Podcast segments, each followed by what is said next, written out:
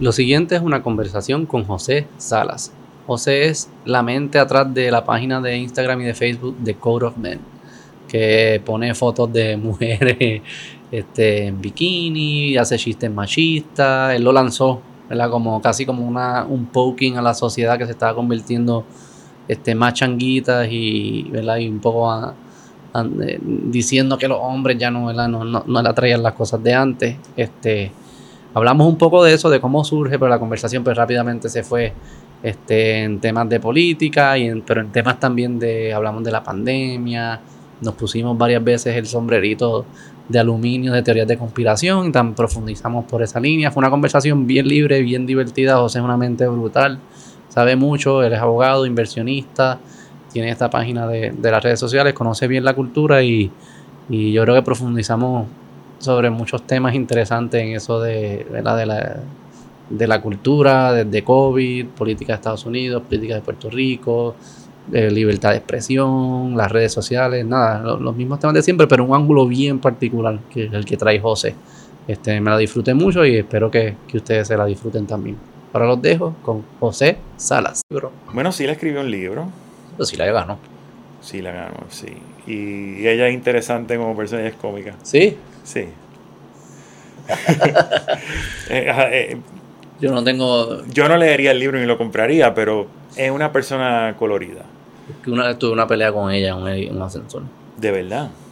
Eh, Durante la pandemia. Porque no te dio descuento en Pitusa. Ella es la dueña, ¿verdad? No creo que sea dueña. No, ella no es dueña de Pitusa. Pero no es la cara de ella la que está allí. Ah, qué cabrón. No. Nunca la había visto, ahora no va a poder fucking comprar nada en Pitusa. Este.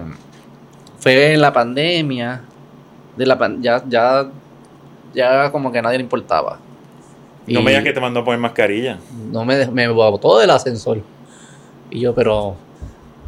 ¿Y ella tenía mascarilla? Sí, yo le salí atrás para adelante. La pero- tenía bien puesta porque eso es qué un sé yo, pero como que, pero que ya eso se acabó y leer, tú no has leído ningún estudio y qué sé yo, que mierdas así, no, y me cerró el ascensor.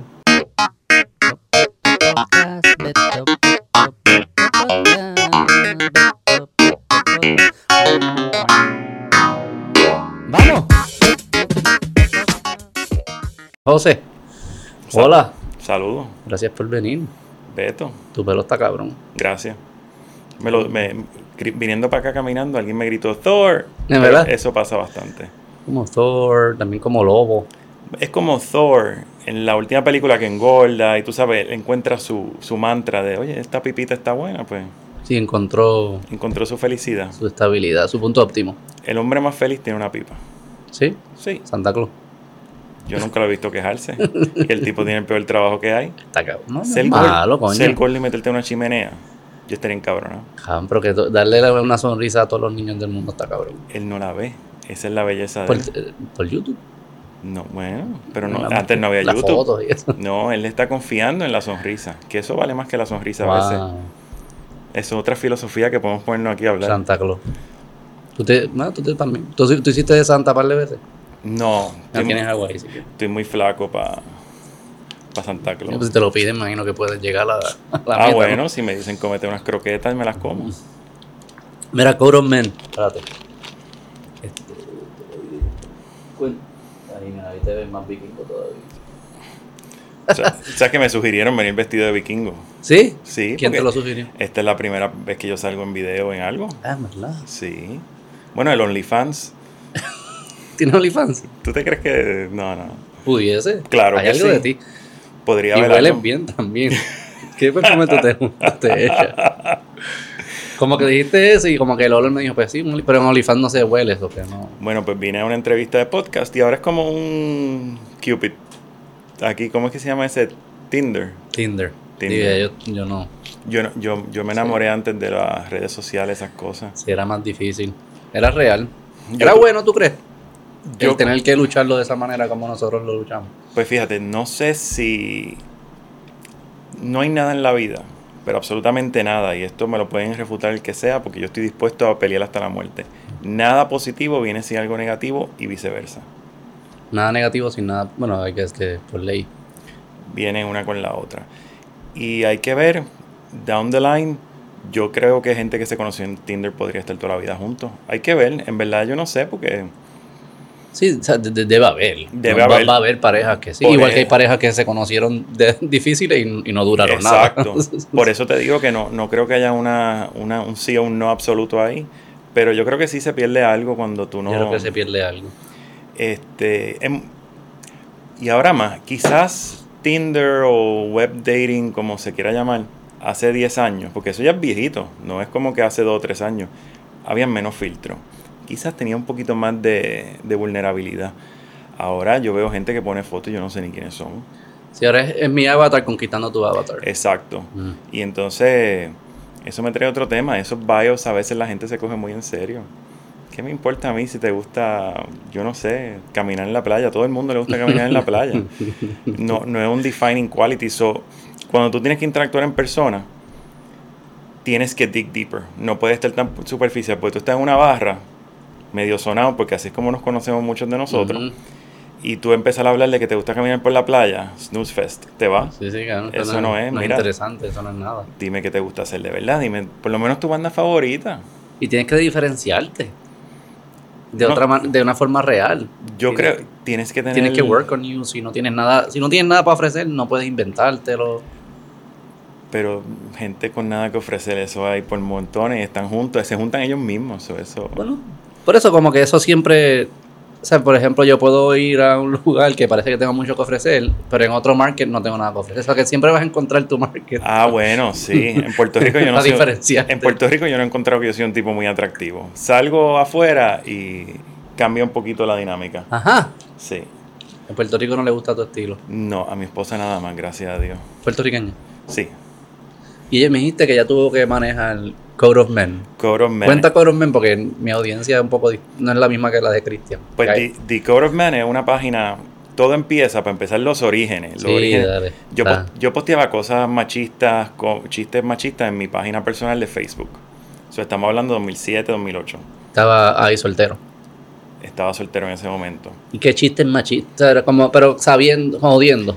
Jodiendo, Sí, sí, es como que- una foto de una mujer en la cocina, eso es un sport, cosas en verdad tonterías. Sí, sí, sí. Pero entonces salen los grupos, porque Facebook antes, cuando empieza es una línea y tú pones tu foto y se acabó, hasta poner muchas fotos, eso como que vino después esa manía. Y entonces hacen grupos. Y entonces los grupos se llenaban con 5.000 personas. Yo hice uno, The Code of Man, no sé ni, el, el nombre para mí era obvio, The Code of Man, como Bro Code. Y yo, pero está bien porque no es tan, quiero hacer algo un poquito más... Más wiki. Y exacto, y entonces pues, y de hecho la foto era un tipo bebiendo whisky, Sí, un- sí, una man. caricatura. Quería cruzar la línea de. Y se llenó el grupo y cuando abren los pages, pues me meto en pages. Y tenía The Code of Man, tengo thecodeofman.com. Pero lo hacías por joder, así como que te gustaba y lo posteabas y dijiste, ah, vamos a crear un grupo. Se convirtió como en un hobby. ¿Y Como qué que- tú- quién tú eras en ese momento? O sea, como que estaba, qué, qué tú- qué estabas haciendo en tu vida. Terminando derecho, yo creo. Ah, verdad. Sí.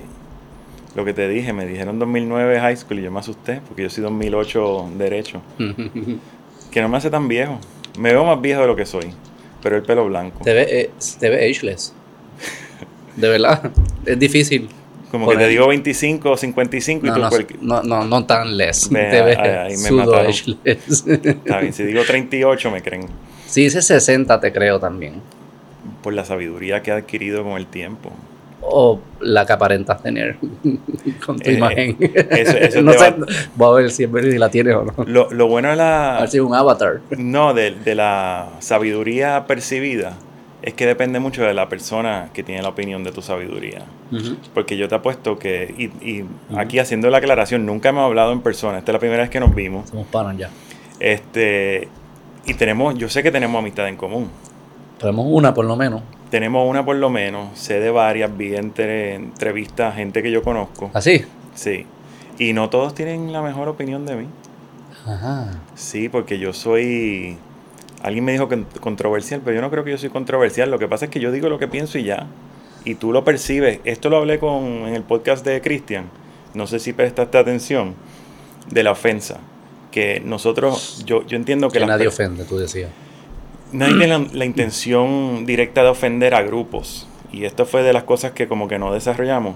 Creo que la ofensa debe ser personal. Te voy a dar un ejemplo. La gente no sabe si estamos solos aquí. So, yo digo, todo el mundo se puede ir para el carajo. ¿Tú te sientes ofendido? No, Tú te vas para el carajo. ¿Te sientes ofendido? tampoco. Puedes percibir la diferencia. Sí, hay una, sí, sí, hay una distinción. Pero a tu punto también yo lo reconocía porque la ofensa, quien decide estar ofendido es quien lo recibe. Es la O sea que persona. en verdad, yo no creo que tú puedas decir algo ahora mismo, porque no me conocen ni nada, que, que yo me siento ofendido. No tiene ningún peso, tu palabra tiene cero peso. Si mi esposa me dice ciertas cosas, me puedo, me puedo ofender un poco La- más. la- las esposas pueden hacer que uno sufra. Sí. Porque ahí es que está el corazón de uno. Sí, sí. Ellas tienen el corazón en, en su mano, ellas lo pueden apretar. Pero lo que significa es que lo que me ofende no es lo que me dice, es, es el cálculo que yo estoy haciendo de que esta persona me esté diciendo esto. Es algo más allá de lo que me está diciendo. Ese cálculo es clave. Y, y vuelve a lo de todos versus tú. También. Porque cuando tú dices todos, estás dispersiendo la ofensa.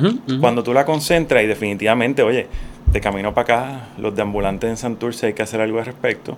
Y están por ahí gritando. Si uno viene y me grita algo, pues a mí no me importa, el tipo está loco. Ajá, exacto. Pero si una persona que yo conozco, una persona con quien estoy interactuando, entra un cálculo, ¿qué esta persona quiere lograr con lo que me está diciendo? Me quiere ofender a mí personalmente, me quiere ofender como profesional, porque eso es otra cosa. Nosotros tenemos muchas facetas de la vida Mm.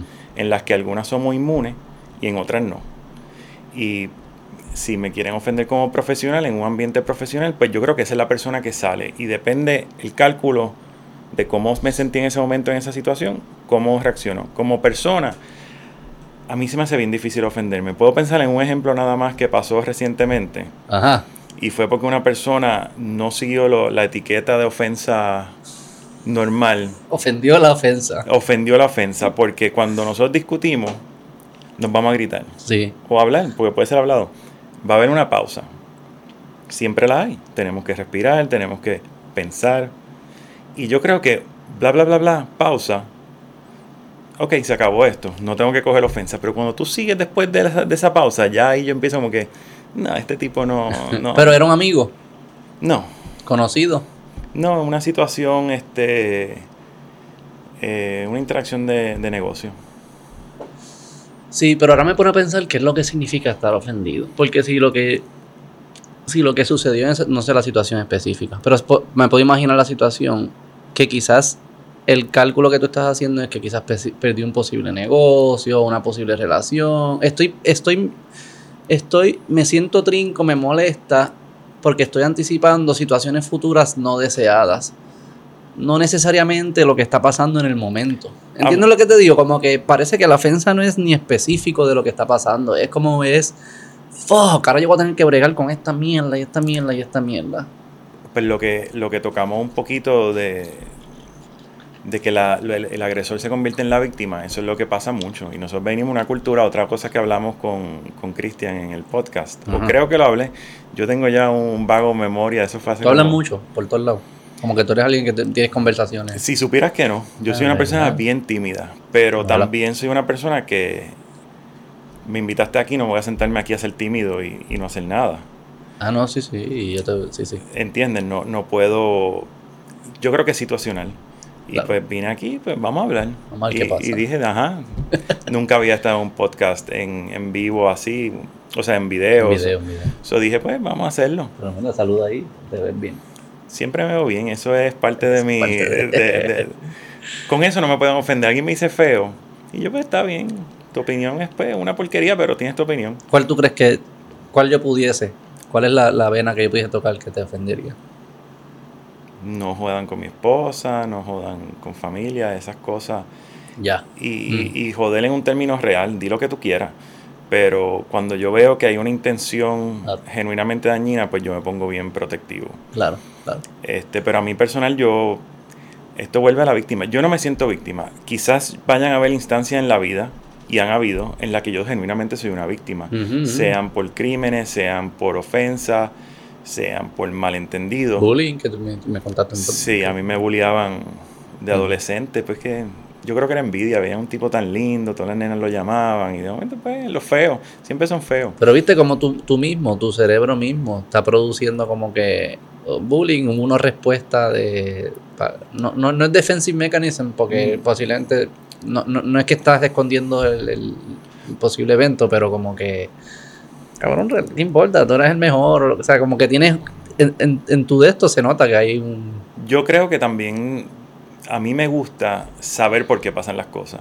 Y cuando tengo una situación difícil o que salgo desventajado, yo trato de ver qué yo hice, cómo esto Mm. goes back to me. Ya, Pero 100%. O sea, ultimate responsibility.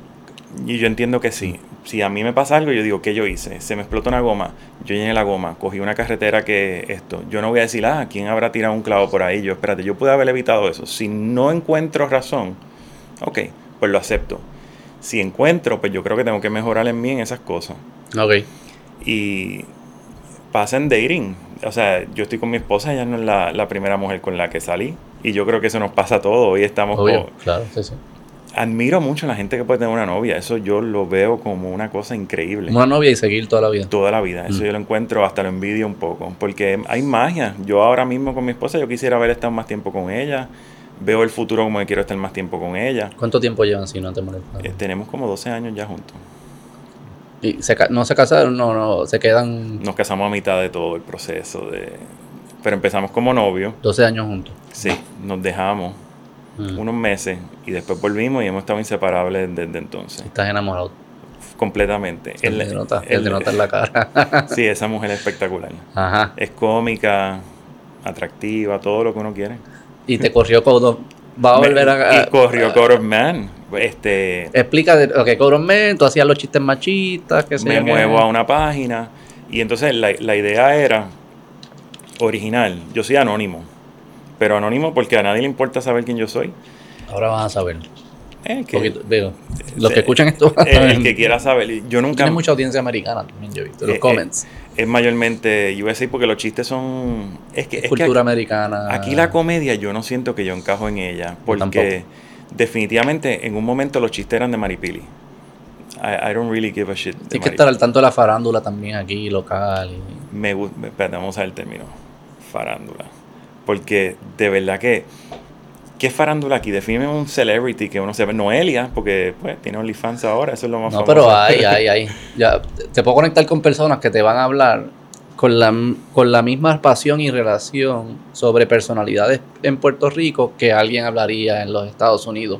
Y quizás no, no estamos al tanto, pero sí las hay. Pues Sí, te- las tengo, que, hay. tengo que conocer alguna, quizás sí las conozco y no sé, pero. Sí hay como que pues los reggaetoneros, sus parejas, los mismos personalidades de los medios de comunicación, Bueno, pero- pero- expolíticos. Ya llega un punto que entonces dejan de ser locales, porque Daddy Yankee ya es una persona internacional, tenemos Ricky Martin, tenemos Bad Bunny. Sí, pero dentro, abajo de eso también ha- hay otros. Y sus parejas, y su primo, y su hermano, y el DJ, y el productor, y todo. Pues ahora siendo aquí, para que digan que soy un hater, pues abajo de eso como que no veo interés de seguir a esas personas. Digo, yo no veo interés tampoco, pero existe. No porque yo no crea, no le tenga interés, no existe. Por, por eso, como que pues, mano, este, sí, yo me tiré a un concierto, yo no sé dónde, pues good for you. Mitad de los reggaetoneros yo no sé quién, quiénes son. Y no por... Yo creo que la música Yo no sé, pero existe. existen. Sí, sí. Pero definitivamente la música buena es buena independientemente del género. Y hay canciones buenas de reggaetón que pompean a uno, que motivan Sí, a uno. Claro. Pero no es algo que yo puedo escuchar 24/7. No. Yo no soy muy de música tampoco. En general, sobre no- Punto. So Taylor Swift no, no te... no Mi esposa le encanta Taylor Swift y a mí me encanta Taylor Swift por, Por asociación. por asociación. No, no digo, yo, yo para mí la música es como un hack. Como quiero accesar cierta emoción, quiero voy a janguear, quiero estar pompeado, música. Quiero por alguna razón estar triste o de estas como que me siento que soulful, pues vamos, con la música me ayuda a conectar mejor con esas emociones, pero no es no es no es algo de mi rutina, no es todos los días yo no escucho música. Hay días que yo no escucho música. Ahí, ahí somos opuestos. Yo ¿Tú me levanto música? y pongo música Ah, todo el ¿verdad? día. Sí. Y si pudiese dormir con música, duermo con ¿Qué música. pones? Fíjate, música relax. ¿Como jazz o más No, puede Lluvia. tener. puede- no, puede tener vocales. Este, Amy Mann es una que yo escucho mucho. Esa, tú, tú quieres una persona que llegue a tus heartstrings con Ella. la lírica. Ella es mucho de lírica. Ok. Es como, de verdad, una poeta. Vocalmente, pues yo encuentro la voz dulce y, y agradable, pero no es una vocalista. Y es como una guitarra acústica, algo así. Tiene de todo. Yo, es como un alternative rock style. Ella se hizo famosa este, en los 80 con una banda que tenía que se llama Till Tuesday. ok. Y ella era bajista y vocalista. Y Dime una canción, la más popular. Voices Carry. Pues cántala. Ahora me tiran este. O haz el. mm, mm, para decir- Voices Carry. No. Después te la envío. te Me a la, me la paso. Eh, No es lo mejor de ella, pero el- eso pegó de que en los 80, Duro. todos los, el- todos los playlists de los 80, está ella ahí. Este, pero entonces volviendo a Coron Man, coño, es verdad, uno se desvía aquí. Sí, sí. Bueno, pues ya tuviste el otro podcast que no te dejaron ser libre. Aquí viene la libertad. Bueno, la libertad no la apreciamos, ¿verdad? Mira, hoy tenemos la libertad y nos desviamos en otras cosas también. Puede hacer daño, diría Cristian Libertad. Yo, Dale. yo, yo sí fui creyente en la libertad. Yo también. Vamos, ahora sí, Coron Man. Coron eh, empieza como un grupo, cuando eran groups en Facebook lo que había. Cuando abren los pages, este, pues me muevo a pages, the, at The Code of Man, y empiezo a postear mujer en bikini, empiezo a chistes machistas, cosas tontas. Chistes en general, empiezo a poner quotes, hago mis propios memes, y empiezo. Entonces la idea era que esta persona en internet te está vacilando, porque tú no eres man enough. Y eran cosas que lo dije en el otro podcast. Una de las cosas que a mí me despertó la idea es un pana bajándose con una sombrilla para caminar 10 pies. No te puedes mojar. Dude, Eso, eso no es manly at all. Otro que estamos, un pana, y entonces se parquea lejos para que no le den un portazo. Y este, oye, yo no quiero caminar. Y yo, cabrón, que cuide su carro. Son aquí en Puerto Rico en ningún mall es lejos. Uno vas a Disney y uno tiene que caminar tres millas para llegar. En la Yupi te parqueabas por Río Piedra allá en el ROTC. Ajá. Eso está cabrón, caminar a las 7 de la mañana con el sol, para llegar a una clase temprano, para que te digan cosas de la vida que tú no quieres escuchar. Pero entonces lo encontré tonto. Entonces yo, pues, ¿cómo podemos desarrollar eso? Y pues se convirtió en un escape, yo creo que para mí, para la audiencia, de, de poner tonterías. Yo veo tonterías, se me ocurre en línea, a veces chistes que ya existen, cómo los puedo eh, concentrar en ser una línea, ser dos, ser un meme. Y lo hacías tú, creo que porque ahora mencionas, eh, mencionaste que se ha ido evolucionando, que te envían y ahora tú los, como que los pones. Al principio era como que tú los escribías todos. Lo que pasa es que hay una saturación de meme hoy en día que, Sí. que ya yo no puedo aportar mucho. Siempre me sale una idea que otra, pero en ese momento yo podía aportar. Y pues como podía, pues aportaba. Y depende. Yo sigo muchos modelos para los stories de Instagram, porque Ah. eso siempre ha sido una cosa. Yo quiero que todo el mundo vea las jevas que hay. Pero es exagerado. Digo, ¿de dónde tú, cuál es tu source? Es como que no, y no repite, digo, no parece repetir. No sé. Bueno, se, se repiten las modelos, porque Ah, sí, también se repiten. una de las cosas que yo hago para usar el, para ganar reach, las que me dan share para atrás, que yo le estoy dando share, pues esas, esas tienen prioridad para mí. Hay una economía. Hay un intercambio. Hay un, no es que sea un intercambio, pero definitivamente yo tengo que preguntarle. Ah, tú les preguntas. al sí, porque mira, he tenido unas que me dicen que no. Ah, en verdad, tú les preguntas. Yo mando, hey, this is we we're- we want to share you on our page if that's okay, y todas esas cosas y pues yes. Ah, ya, claro, si yo veo tu, tu, tus DMs de Instagram va a ser con todas estas modelos. Básicamente. Y, y- y lo bueno es que muchas me taguean y yo es simplemente add story, taguearla y se acabó. Cabrón, tú, tú eres como, como decían de Trump, como que disguising in plain sight. como que no, obviamente no estás haciendo nada, pero. no, es, y es tu que- esposa te apoya. Sí, ella, ella a veces me dice, esta está fea. No, esta está buena, esta dale share. Pero, no, ella, ella, una de las cosas que a mí me gustó de ella, y siempre lo hablamos, tiene un buen sentido del humor. Mm. Y yo siempre le dije, yo la conocí, y dije, todos tus panas eran, eh, eh, todas tus amistades eran machos, ¿verdad? Y ella, fíjate, sí, yo siempre he sido un grupo de más. pasa también. Eso Y, pasa. y la personalidad parece cuando son jóvenes se moldea de una manera. O sea, yo no tengo que estar esperando por ella 10 horas para que se prepare y se tome selfies antes de salir. Eso pasa, mi esposa es, simi- es similar, que tiene, como que tenía muchos amigos varones y este y tiene ese sentido de humor similar. Y es Pues- como que no le dejar lloriquear esa mierda. Y sí, a la Leonel le gustan las tetas, obviamente, como que no, tal, no. Si no le gustan, pues. Sí, pero como que es como que no tengo que aparentar, no, No, no, es, es que también es respeto. Y entonces volvemos a lo de la ofensa, porque el respeto es bien similar. Tú puedes faltar el respeto sin mirar y hacer nada. Y a la vez no faltar el respeto mirando. Ya haciendo algo, pues eso es otro tema. Pero depende mucho qué relación tú tienes, la honestidad que hay. Oye, si, si tu pareja, hombre o mujer, duda de ti, cualquier cosa que tú hagas, tú llegas con esta botella a claro. tu casa, ¿quién se la tomó?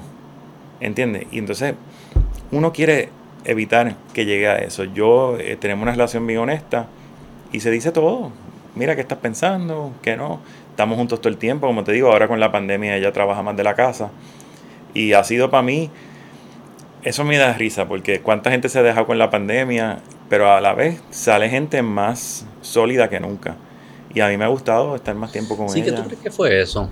La gente que se dejó de la pandemia. Pues, Le esto- rompieron un equilibrio que tenían de...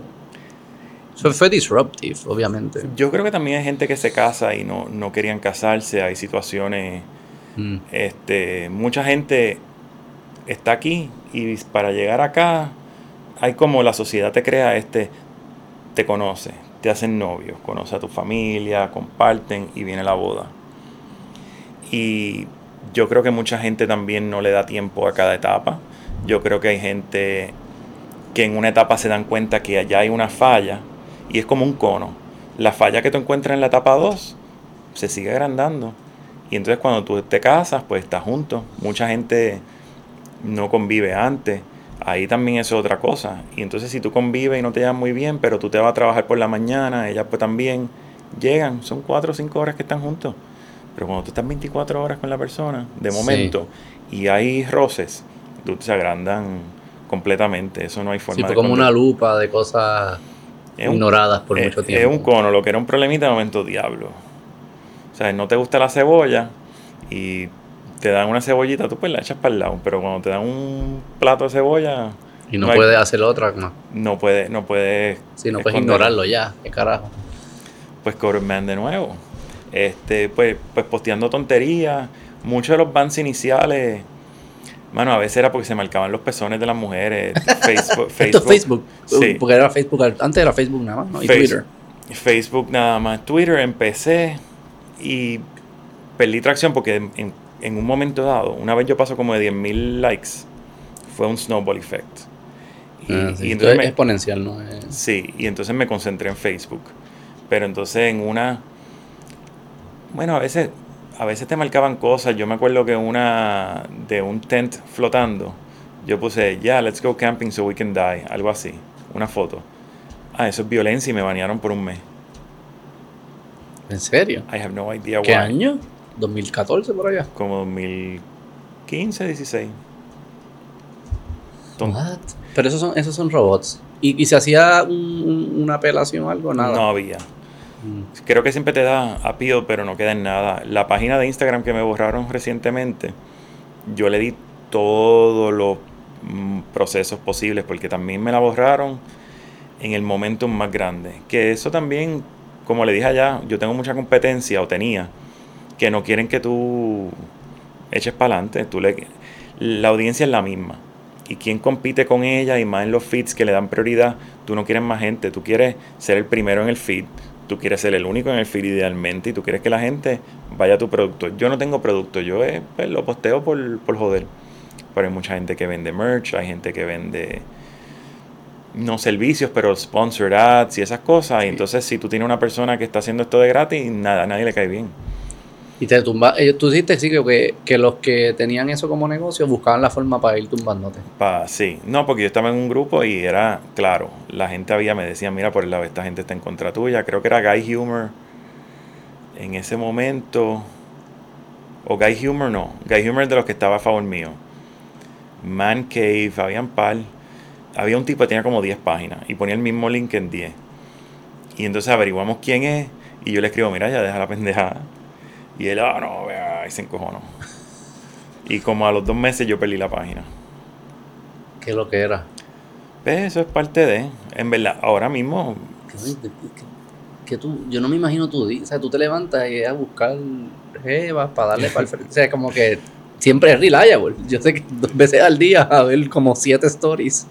pues hoy me levanto, sé que tengo que venir para acá, bajo los perritos, veo noticias del mercado, este, he hecho la criolla mañanera, Mm. entonces salgo caminando para acá, ¿Y las jevas con dónde están? ¿Cuándo las buscas? en la criolla mañanera. Ah, sí, sí, sí. sí, Oye, es- multitasking. Ese es el momento. De verdad, si uno quisiera un, un logo real de lo que es social media, debería ser una persona en un inodoro, Cagándose, sí, sí, Sí. sí, sí, o hasta meando, depende. Oye, sería bueno ver la estadística de qué por ciento los hombres antes me han parado y qué por ciento ahora me han sentado. Bueno, ya veo que tú eres aquí fanático de Larry David. Mi ídolo. Sí, el papá dice que el hombre no me ha sentado. El hombre, los hombres no me han, yo no, yo no cualifico en Coron Men. Entonces, ¿Tú me has sentado? sí, toda la vida. Pero no se te zambulla en el agua. Tampoco. Menos Coron Men. Sí, me sigo alejando de- de- del, del grupo. No, yo, fíjate. no. ¿Cómo entro al grupo? Tengo que me dar parado, eso es un requisito. Ay, cualquiera hace lo que le da la gana, pero no, no veo el fondo de mear sentado. Den hijos, más tiempo, te tardan más. Ah, bueno, yo ahí no, hijos no, no tengo. Y leer para leer si quiero leer un libro. Bueno, pero para eso está la cama, está más cómodo y huele y no huele a mierda. Sí, pero en el baño como que nadie me jode. Sí, es- hay, hay un- hay una expectativa de privacidad un poquito más alta. Sí. Que una vez empiezan a, ver que te estás tardando más porque lleva el libro, pues esa expectativa la empiezan. Claro, yo, yo, empiezan yo lo que tú llamas leer libros, pues yo llamaría una casqueta, pero esos son otros temas. También pasa, también pasa. Sentado no. Bueno, ya se están arrepintiendo de traerme al podcast. No, no, estamos, estamos en Fair Game. No, este. Code of Men. Y este, nada, y la página siguió en Facebook, casi llegando al millón, me borran. ¿En serio? Y eso me dolió. ¿Y cuál fue el trigger? Ah, como 30 reports me llegaron de cantazo. Todo esto viola Community Standards, PLAPS, y ahí se. Pero ¿y cuáles eran los que estaban violando Community Standards? de todo. Habían posts de años atrás. Eso fue que alguien, como te digo, por Ah, eso es que yo sospecho sí, sí, sí. que fue competencia, se metió papa papa Freeport y algo va a caer. Porque hoy en día es más automatizado. Y yo sé lo que tú dices porque hay fotos que ellos ya flaguearon. Y ellos tendrán algún sistema que cuando esa foto se ponea, a veces inmediatamente te llega, no, tú no puedes postear esta foto. O esta foto con Second Skyline. O are you sure you want to post this Mm. picture? Y en ahí, 30. Y cuidado sí más, ni me acuerdo. Pero es, es loco porque tú siempre estás jugando en la línea. O sea, no es- eh, o te flagueo todos o te flagueo, ¿entiendes? Como que son todos casi... Definitivamente Igual de offensive. no hay, no hay una congruencia de, Sí. de criterio. Y a veces yo he apelado a unos que yo siento que son más ofensivos y me los dicen es verdad, eso no, no viola. Pero también, acuérdate, va cambiando y aquí vienen los sombreritos de aluminio. Big Tech tiene su agenda. Y, y yo creo que más de lo que ofende a la sociedad, importa lo que ofende a ellos. Ahora mismo, cualquier chiste que tú hagas de los trans, que es el tema más sagrado del mundo, nada en contra de los trans, pero definitivamente yo creo que si tú quieres inclusividad, tú tienes que soportar los chistes, porque parte de ser parte de la sociedad es que te puedan burlar de ti. Si tú eres una persona que no está abierta a, a comedia, a criticism, a, a criticism, pues dude, entonces vamos a hablar claro, tú no quieres ser parte de la sociedad, tú quieres estar arriba de la sociedad. Sí, eso lo dijo... De Chapel lo dijo en uno de... No me acuerdo si era un stand-up o sea, que, que era hace cuentos y te tarda un montón. Pero uno de sus cuentos era una, una persona trans. Él hizo un par de chistes de trans, qué sé yo qué, y ella... eh, ella que se él- hizo amigo. Ajá, que creo que es la que después se suicida, en qué sé yo qué. Pero antes de eso, él estaba como en los digo o no los digo. Y él dijo, bueno, si los voy a decir cuando ellos no están, los tengo que decir cuando ellos están. Eso. Lo primero, pa, y lo dicen. Y después él está en la barra, eh, dándose un cigarro, qué sé yo, y bebiendo. Y viene esta persona trans y él dice, ah, here we go again, como que empieza a joder. Y ella o él, no, no me acuerdo eh, la de, ¿verdad? El- en qué terminó el género. Él le, le dice gracias. Porque por fin alguien nos trata como igual. Porque si tú no me puedes hacer chistes a mí, pues ya yo no soy parte de la mesa. Yo quiero ser parte de la mesa. Exactamente. Y para ser parte de la mesa hay que estar burlándose entre nosotros. Y, ¿verdad? Si tú, si tú como que me quieres tratar distinto todo el tiempo, pues ya me estás diciendo no eres del corillo, por más que me digas que eres del corillo. Este, eso, que yo creo que lo- los varones entendemos eso. Bueno, esos son los sexistas. Pero nue- nuestras, rela- nuestras relaciones de amigos es, casi como que insultándonos y tratándonos como, mierda. Y mientras cuando yo estoy, digo, eh, desarrollando una relación con, con alguien, cuando esa persona me empieza a hacer, a, a- burlarse de mí, pero de una forma Cómica. cómica y como coño, te- yo, yo, yo siento, ah, cruzamos una línea, la amistad está llegando a un lugar más profundo. O sea que el hecho de que te burles para mí es una señal de una relación eh, más, más fuerte. Este, eso que sí, yo entiendo, yo entiendo ese argumento. Para mí es obvio. Pero acuérdate que tenemos esta agenda de que sí quieren que seamos iguales, pero no somos tan iguales ante las cosas. Mira, yo te yo de ejemplo, y ahora yo me veo en cámara, no podía decir esto por audio. Yo parezco un gringo. A mí me gritan gringo cojón por ahí acá rato. Gringo, viking, eh, danés. No, me pasan ¿sabes? gringo cojón y yo tengo una buena contestación No, siempre, que es más dicho. No. Le puedes decir eso también. Sí, esa es la. Pero la gente piensa, ah, bueno, tú no sabes lo que es racismo cuando vas a Estados Unidos porque tú pareces un gringo. Y yo, papi, pero yo hablo español. Yo tengo una licencia que dice Puerto Rico. Yo tengo historias que yo voy y enseño y como que, ah, Puerto Rico, man, that you guys are draining all our money. Y, y de todo. Mm. Eh, tuve una pequeña pelea con unos gringos racistas. Aquí. Eh, no, en Georgia. Mm. Savannah. Savannah, La, Georgia. la ciudad más bella del mundo, pero Georgia es, Hardcore. era Spring Break. Yo creo que ese fue mi error de ir en Spring Break a Savannah, Georgia. Oh, it's beautiful. Yeah, right. It is, pero la gente está loca. So, yo sé lo que es eh, ese racismo. Y entonces me, la mía a veces lo que, como te digo, uno coge ofensa, depende de dónde venga también. Me lo dice gente que cuando viajan se rodean de puertorriqueños. Ey, nadie te va a joder si tú estás en un grupo. Empieza a mezclarte con las con la haz lo que tú quieres que los gringos hagan cuando vienen aquí. Y odio usar el término gringo, pero para que se entienda Sí, sí. si tú te quedas marginado, ah, voy a Orlando y yo nada más voy a vivir en una urbanización donde 80% son boricuas o latinos. Y entonces tú vas a los restaurantes latinos. Tú, tú no estás interactuando. Los americanos son gente espectacular, como los europeos, como los boricuas, como los colombianos. Pero entre la gente espectacular, siempre hay un pila de mierda. Y créeme que cuando un americano quiere ser racista con un boricua, lo puede ser. Sí, sí. Pero también entonces uno ve cuando un puertorriqueño quiere ser racista contra un americano, lo ve. y con un dominicano. Y con. Bueno, yo vivo en Santurce, que, que más o menos estábamos hablando. Yo me mudo aquí quizás hace como 15 años. Hace 15 años, ¿cuál era el comentario? Ah, eso es de dominicanos, que tú eres, bla, bla, bla. Y yo, pues mira, esos dominicanos tienen más visión que tú porque viven en la ciudad, están cerca de todo, y tú te fuiste a calle y a comprar una casa de medio millón de dólares y tienes que guiar una hora y media para llegar aquí por las mañanas. y yo te digo, ¿quién es el bruto en esa ecuación? Y entonces esa misma gente hoy en día son los que se quejan de que Santurce está siendo gentrificado. Y yo, 500 mil pesos hace 15 años en Santurce te compraba un edificio entero. Y cuidado si dos. ¿Por qué no los compraste? ¿Por qué entonces hoy te estás quejando? Y, y esas son incongruencias que yo no veo. Sí, sí. Ahí voy a trigger a todo el mundo porque yo con... No, eso no. Mi audiencia es bastante madura, fíjate. Sí, porque Somos tres.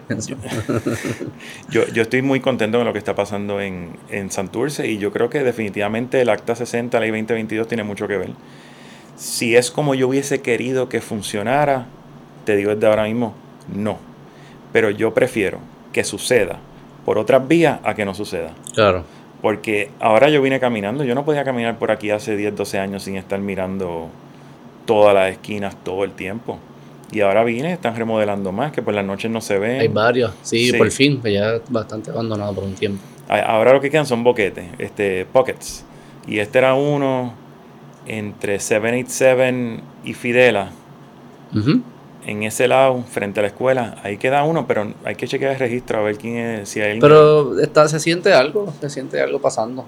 Y Bueno. está chulo. Ciudadela logró su propósito, esa área ha mejorado. O sea, depende de lo que definamos mejorado, pero definitivamente hay, hay ciudad, Es más vivible. hay vida de ciudad, hay restaurantes, hay una vida de ciudad y, y eso tiene su- sus externalidades positivas, negativas algunas, pero mayormente positivas. Oye. Intercambio de ideas, las personas de todos lados. eh, Hace 15 años en esa área quizás habían 50 empleos, hoy deben haber 300 a 400. mm, Y yo creo que eso ya es un progreso. Sí, sí. Pero sí, de- definitivo que va- vamos a volver entonces, vamos a ponernos el sombrerito de, de aluminio. Háblame de Big Tech. Pues Big Tech, que ya se está haciendo más big que nunca. Y, y no Big Tech, definitivamente mira lo que está pasando con los Oscars. Para tú cumplir para los premios tienes que tener cierta cantidad de, de, de cierta De nacionalidad. grupos. Ajá. Y entonces volvemos a lo mismo. Eso no hace sentido. O sea, la próxima película de, qué sé yo, de Irlanda, van a meter un chino allí porque, ¿por qué? ¿Qué, qué, qué, qué estaba haciendo un chino en Irlanda en el 1700? Quizá había. Oye, encuéntrame la historia, porque eso también es, es parte de lo que se va a perder. Yo te apuesto lo que sea, que si tú dejas de incluir gente a cojón, va a poder incluir gente orgánicamente.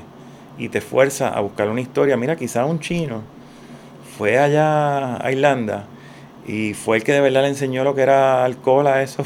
Sí, sí, sí. Pero también como audiencia te lo crees. También. Porque ahora, a- ahora no te lo vas a creer nada. No. decir, "Ah, eso es construido, eso es fabricado porque, porque tienen estas cuotas o lo que fuese. Bueno, también se pierde el incentivo de buscar esa historia. Oye, historia y demás. Y también, una clave de historia es que puede ser ficción. Y como tú dices, cuando ya tú fuerzas unas cosas, pues ahora la ficción es más ficción que nunca. Sí. No, ahora yo no le creo. Sí. Mira, el nuevo día me tiene baneado. ¿Cómo es?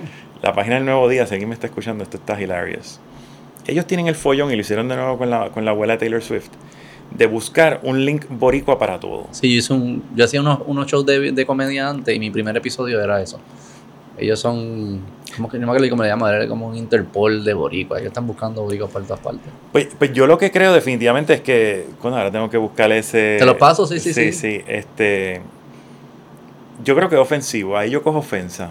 De las pocas veces que yo cojo ofensa, porque entonces tú me estás diciendo lo que se supone que es el periódico más grande de Puerto Rico, no sé si todavía lo es. Tiene una audiencia menos porque me bloquearon. Que yo no puedo identificar qué es newsworthy si tú no me metes a cojón ahí. Y yo creo que eso es ofensivo. Eso es decirle a la población, ustedes son brutos. La única forma que ustedes van a ver lo que es noticia de verdad es si hay un boricua metido. Y sí, definitivamente. Ah, en China hubo un terremoto. Estamos con el único boricua que estaba viajando en China y nos va a decir qué pasó. Pues mira, tú sabes que yo prefiero hablar con el chino que perdió su casa.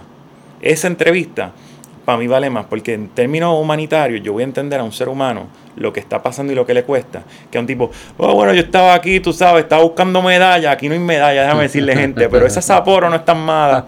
Y, tú sabes, pues, pues tembló la tierra, man, y se cayó un edificio. Ah. Se murieron como 10.000 personas. Pero la medalla, brother, tú sabes. Mira, saludito a Paco allí, tú sabes. ¿Qué carajo está pasando?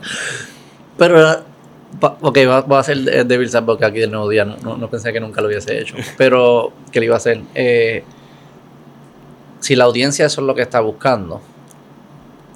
O sea, ¿tú no crees que hay un argumento on the table fácil que es como que, mano, es que eso es lo que la audiencia. Cuando, lo, cuando pongo la noticia de Marruecos y pongo un terremoto, nadie le importa un carajo. Cuando pongo la noticia de Marruecos, hay un terremoto y digo que había un puertorriqueño y a través de ese puertorriqueño les puedo contar el resto de la historia, hay más engagement, voy a seguir haciendo eso. Yo voy a ir más deep que eso. Cuando ponen la noticia en Marruecos, tú vas a ver bajo quién llega por AP, Associated Press. Ellos pagan su suscripción y le dan share, la traducen en español y se acabó. De hecho, ni la traducen porque eso viene traducido ya. Obviamente eso no va a tener engagement. Ahora, si tú reportero, haces tu trabajo, ves la noticia, la digieres, haces un informe de algo más humano que vaya, a, tu, a tu audiencia, definitivamente. Pero si el único link que tú puedes asociar con tu audiencia es que había un borico involucrado, tú como reportero estás fallando. Es un link eficiente, económicamente es eficiente usar el, el ancla del puertorriqueño. Ok, pero entonces tú estás diciendo Porque no tengo básicamente, que gastar recursos en hacer research de Marruecos. pero deberían, si quieren ser un periódico serio, de no que digan, mira, somos un periódico de pacotilla, nosotros estamos aquí para joder, pero ellos se pintan de otra manera. O sea, no estoy diciendo que estoy que está bien o No, no, mal. estoy- estoy diciendo como que hay parece haber unos incentivos bastante fuertes que los llevan a actuar de esa manera y económicamente en el corto plazo. Quizás la- la- el argumento es estás, estás destruyendo tu propia marca que se convierte irrelevante. Yo para creo hacer que eso se destruyó hace tiempo. Sí, sí, ya se destruyó. y Los medios se jodieron todos por carajo. Este. eh, pero en el corto plazo parece haber como que una forma fácil. Es una forma fácil de crear, de ¿verdad? llevar estas noticias. Quizás no. No. es la forma correcta, quizás no es la forma que se traduce en, en- en mayor entendimiento del mundo y de una, una ciudadanía más educada. Bla, bla, bla. Sí, e- eso es cierto. Pero pues es una forma fácil Bueno, de hay- vender un anuncio de Burger King eh, en la página siguiente. Ah, Hay, do- hay dos lados de la moneda, definitivamente, pero yo creo que, el- que la- yo creo que Puerto Rico ya está beyond that. Yo creo que ya el nuevo día podría ir evolucionando un poquito más allá de eso. Yo no estoy diciendo elimínalo completo, pero Sí. tiene que haber un, esfuerzo que yo entiendo que no lo hay. Mi crítica, cuando hice el video de comedia, la crítica era más eh, que ellos siempre están buscando como que, ah, este puertorriqueño se ganó una medalla en Italia, se fue a los cinco años y se ganó una medalla de matemática en Italia. Y yo, ¿qué, y, ¿qué me dice a mí? ¿Por qué todos los que están haciendo cosas brutales lo tienen que hacer desde afuera? Esa es la pregunta que nos debemos estar haciendo. Yo sé que mi sangre no es una debilidad. O sea, yo sé que si yo me, si alguien se muda a otro lado por tener sangre puertorriqueña, puede salir, no tiene nada que ver con la sangre, tiene que ver con el ambiente que se creó en esos lugares. ¿Qué me importa a mí si en Corea del Sur hay un puertorriqueño que montó unos negocios bien brutales? ¿Por qué no lo está haciendo desde aquí? Es la pregunta que yo me quisiera hacer. Bueno, este, definitivamente ahí, ahí tú traes un tema interesante. Y mira, María fue, yo creo que como sociedad puertorriqueña nosotros vimos también un cambio heavy. Y yo creo que María le abrió las puertas a Acta 60, a esa gente, a venir a invertir aquí. Mucha gente se fue. Y yo entiendo por qué. Yo soy de los que estuvo sin luz siete, ocho meses, ni me acuerdo ya. Y yo estaba en medio de una construcción que yo no tenía nada. Una plantita para cargar las baterías del celular y durmiendo hasta sin abanico muchas noches porque no tenía... Yo me quedé aquí. Porque yo tengo raíces aquí, raíces más allá de la sangre. Más de yo decir yo soy boricua. Yo había invertido aquí, nuestros negocios están aquí. Y, y yo dije, pues mira, ahora va mal, pero vamos a weather the storm. Yo sé que las condiciones de todo el mundo es diferente, pero también sé que hay mucha gente que a la primera que se les puso incómodo se fueron. Y un país no se, no se crea si la gente no puede estar incómoda.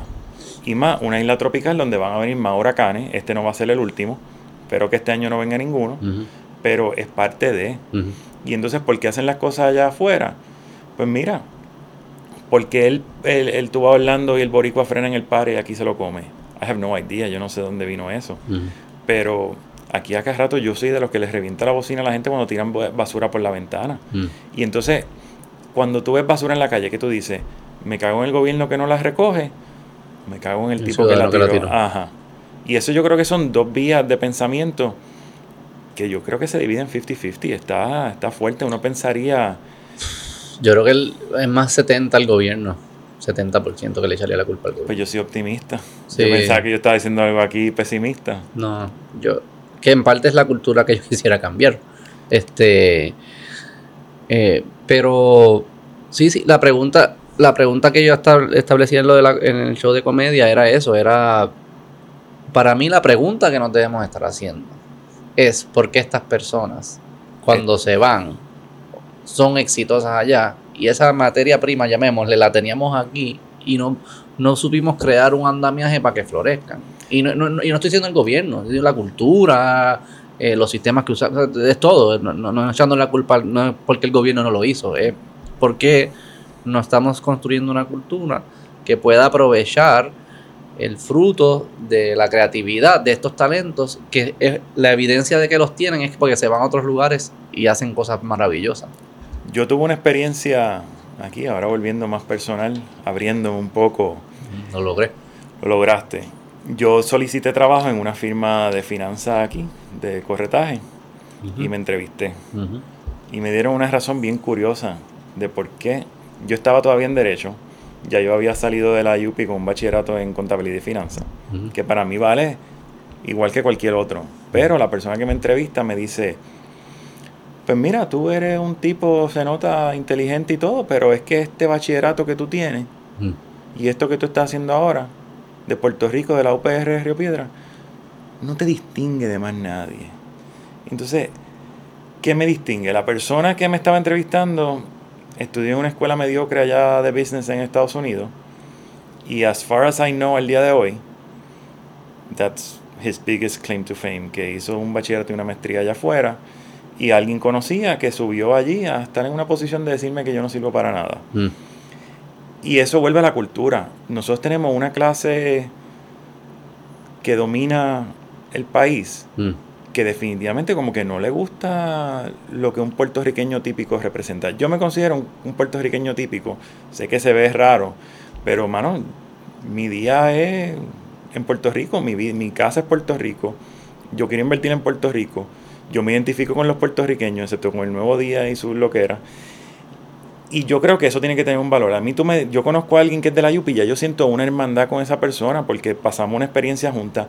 Respeto que tú fuiste ahí y obtuviste un bachillerato, una maestría, un doctorado y, y yo lo valoro. Y yo creo que eso es lo que le falta a mucha gente. Porque tú veas gente, ah, este estudió en, qué sé yo, Loyola, es una que todo el mundo va.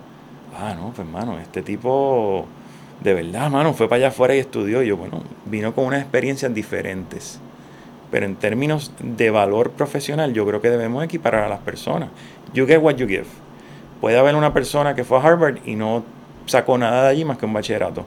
Puede haber una persona que fue a la UPI y las hay y aportan mucho más profesionalmente. Pero si tú no estás, si ya tú tienes una mente cerrada, y esa, esa frase a mí se me ha quedado en la cabeza, es que este bachillerato no te distingue de ninguno de los demás. ¿Cómo que no me distingue? Yo, o sea, me he quedado con ganas de saber qué es eso, pero yo hice una vida ya. Cada vez que yo pienso que yo quiero hacer hoy, me acuerdo, a mí no me dio un trabajo. Yo tengo que valerme por mí mismo. Y es triste que eso era un puertorriqueño que me negó. Si hubiese sido un americano, un europeo, yo pues mira, está cuidando los de él. Pero ¿quién está cuidando los de nosotros? Pero si fueses tú el, el, el, recruiter en esa situación y tienes eh, una plaza y 10 candidatos y 9 son de la UPR. Que, ¿Tú no crees que eso es lo que él se refería? Como que hay muchos de UPR. ¿Cómo yo, cómo yo diferencio a estas personas? Me gusta estar de voz porque pues yo creo que pues, ahí es que el individuo entra mm. en acción. Y yo creo que también una cosa que, que, que, viene del sistema de la educación formal es una, es una programación de la importancia de la educación formal cuando yo entiendo que es mínima en la vida de una persona. Mm. Este, dicen que una de las señales de una población retrógrada es sobre educación formal. Está una población que está demasiado... ¿Quién dice eso? Bueno, uno lo puede, te voy a dar un ejemplo. Es, de esas cosas que se hablan en Estados Unidos. No te crían que tú necesitas una educación formal para ser una persona en la vida.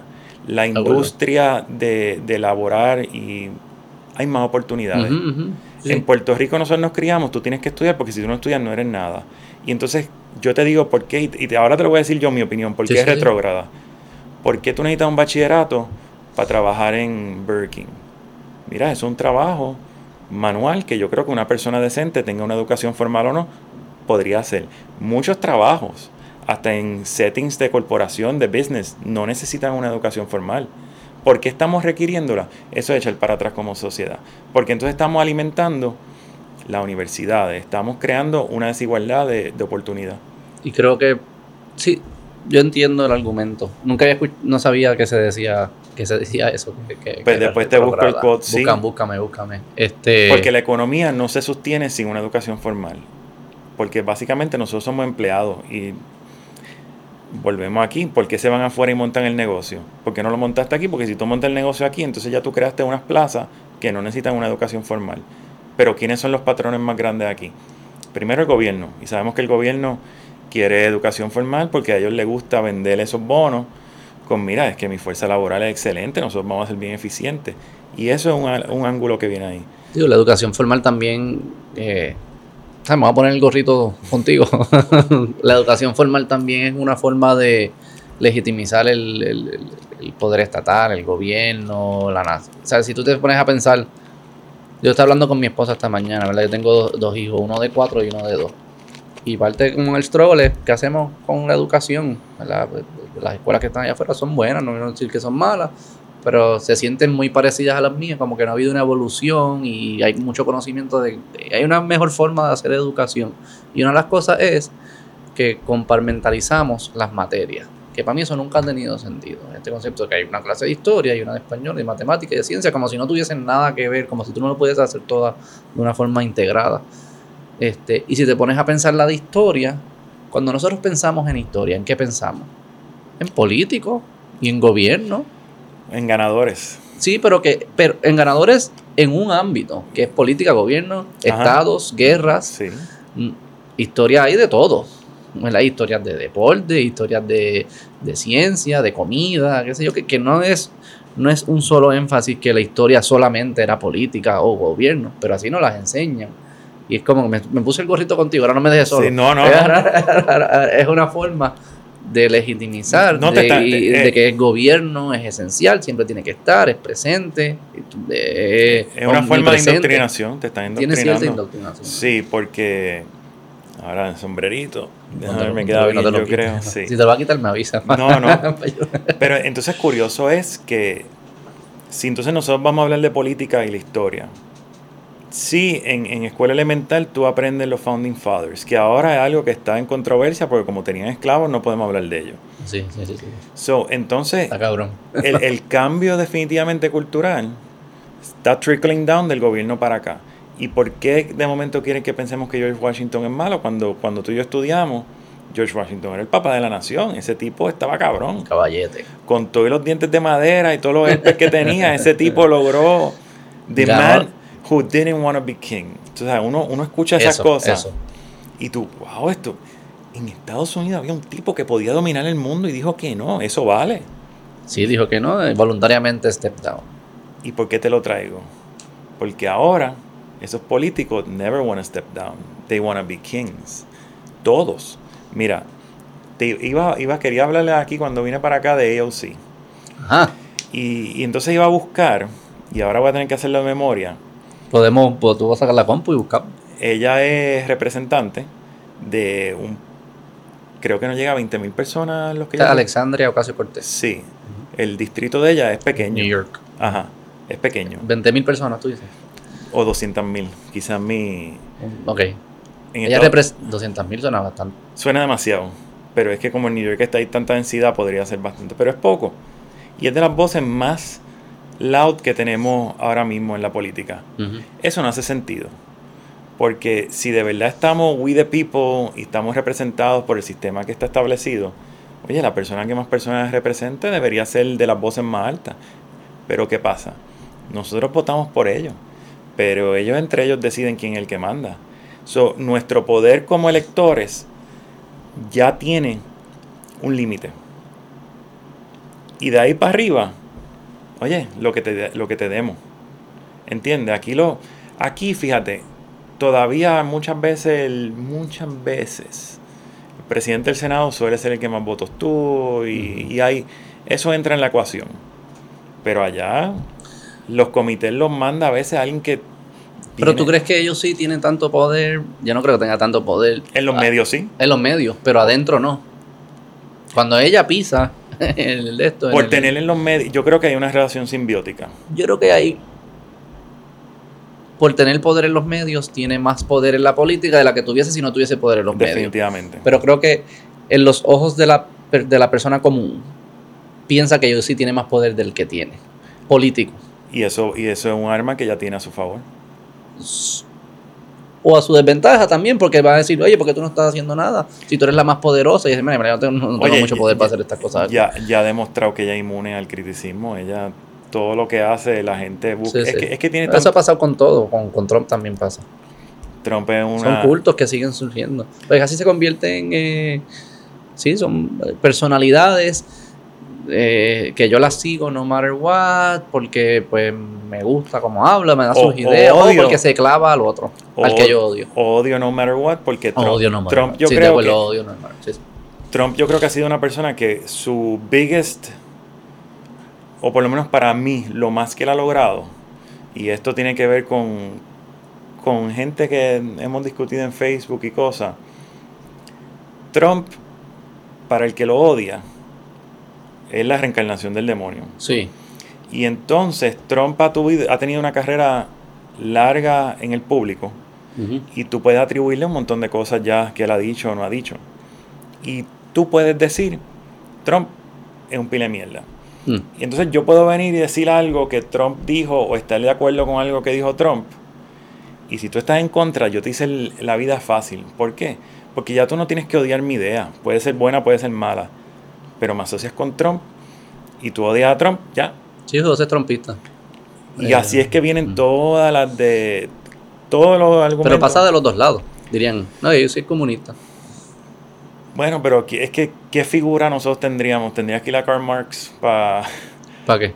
decirte comunista. Porque Pues socialista, yo creo que socialista. no ya- creo que nadie está diciendo, peso. ah, tú estás con Biden. Yo no he escuchado eso todavía. No, Pero socialistas usarían los de la- los- como que los republicanos así hardcore. Ah, esa es una socialista. Bueno, ahora mismo el gobierno federal es socialista. El gobierno federal tiene muchas así. Muchas. No, ahora mismo, si tú quieres hablar de los gobiernos. O sea, los gobiernos son socialistas. El gobierno moderno es socialista Sí, sí, sí. porque definitivamente ha habido una evolución ya como por 100 años de crecimiento del gobierno federal y mientras más crece, más responsabilidad tienes que asumir. Y un gobierno con mucha responsabilidad sobre los ciudadanos lo podemos definir de prima facie socialista. Porque, como dije, the bigger the government, the smaller the citizen. Nosotros estamos delegando demasiado en el gobierno. Sí, sí, sí. Yo Y eso se convierte en socialismo. Sí, sí, es. Sí, sí. Eh, eh, Bueno, eh, el welfare state creció con los PPP, SBA loans. Eso es una forma de claramente ver que el gobierno quería meterse en diferentes lugares de la economía. Y entonces, ahora Oliver Anthony, escuchaste la canción, ¿verdad? Ro- eh, Richmond, North of Richmond. Richmond. Curiosamente, ¿Sabes que escuché? mm, No, no, alcancé. Ni que él se refería eh, above the Dixie, de Mason Dixie Line. yo creo que es clara que lo que quiere hablar es de político. Obvio, pero, que haya normales que. pero que lo quieren divi- seguir dividiendo. No, él es lo que, él, es lo que quería el Confederacy. No, cabrón. Él es está hablando de los políticos Working allá. class man que está struggling y está frustrado y le grita a los políticos del gobierno federal. Y la gente Oh. defendiendo a los políticos. Yo siempre me. Eso a mí es el mercadeo más genial que hay. Los taxes. Ok. Pay your fair share. Vamos a hablar de esto un poquito. Fair share, ¿qué significa? What's fair? Un por ciento, un número bruto, un número neto, de qué tú quieras hablar. Pero entonces, más allá de eso, ¿cuándo deja de haber un fair share independiente de la métrica que tú quieras tirarle a la población? Cuando el gobierno está pidiendo demasiado dinero. Sí, tiene que ser objetivo. tiene que ser- no puede ser fair share todo lo que el gobierno diga que es fair share. Porque entonces fair share para el gobierno es que ellos tienen que fund todo esto. Whatever they want. Ajá. Y entonces, ¿por qué no hay límite ahí? Porque, ah, no, porque es que las corporaciones están pagando muy poco. No, es que los ricos están pagando muy poco. No, no, no, no. Yo estoy pagando demasiado. Ese debería ser el argumento. sí, sí, sí, sí. Pero, con lo de los student loans, eso también, volvemos, el welf- el welfare state. Pero eso es interesante porque eso hablaba lo que tú, tú estabas tocando ahorita. Lo de, y, y que en Puerto Rico, por lo menos en el, ¿verdad? Tú y yo estudiamos en un colegio el mismo colegio. Yo lo terminé antes, no lo terminaste. A ti te terminó el colegio. Yo creo que me vino bien. Mi mejor amigo al día de hoy vino de- del colegio nuevo. Y yo creo que eso. ¿Ah, sí? Sí. ¿Cuál fue el nuevo? El American Military. Ah, ok. Este. Pero que en nuestra. O por lo menos yo voy a hablar de mí personalmente. Yo no sabía que uno podía construir una economía moderna con altos porcientos de la población no yendo a universidad. Yo asumía, ¿verdad? Porque eso es lo que tenía. Bueno, a universidad y los países más avanzados son los que más por ciento de universidad tienen y así que se construye una, una moderna y lo que queremos es que más gente vaya a universidad en el tiempo. Porque pues, ¿verdad? Como que era la, la lógica que yo de esto. Según voy, ¿verdad? Aprendiendo las estadísticas y pensándolo un poco más, como que, ¿verdad?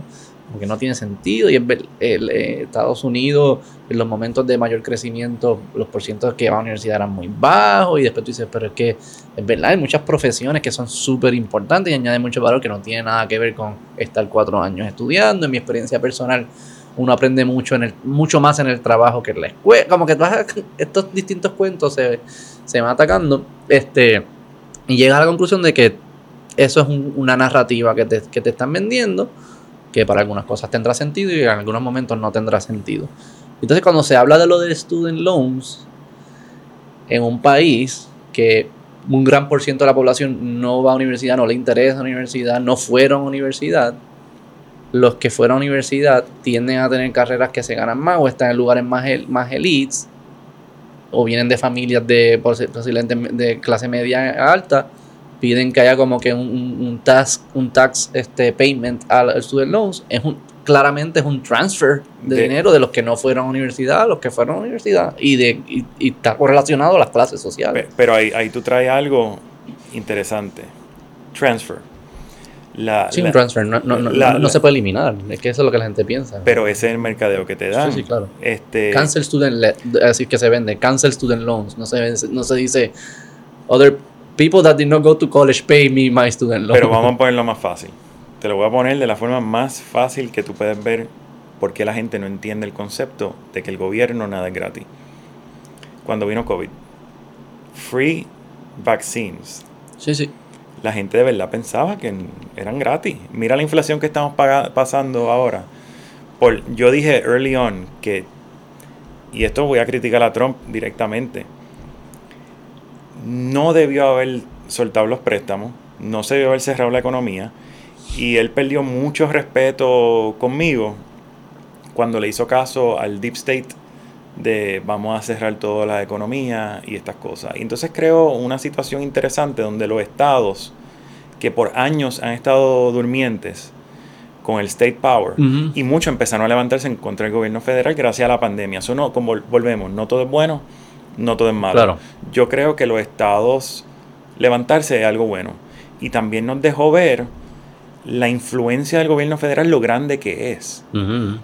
yo, yo uso este ejemplo y es como, y quizás tú te acuerdes de esto, eh, Late Night, Jimmy Kimmel y estas cosas.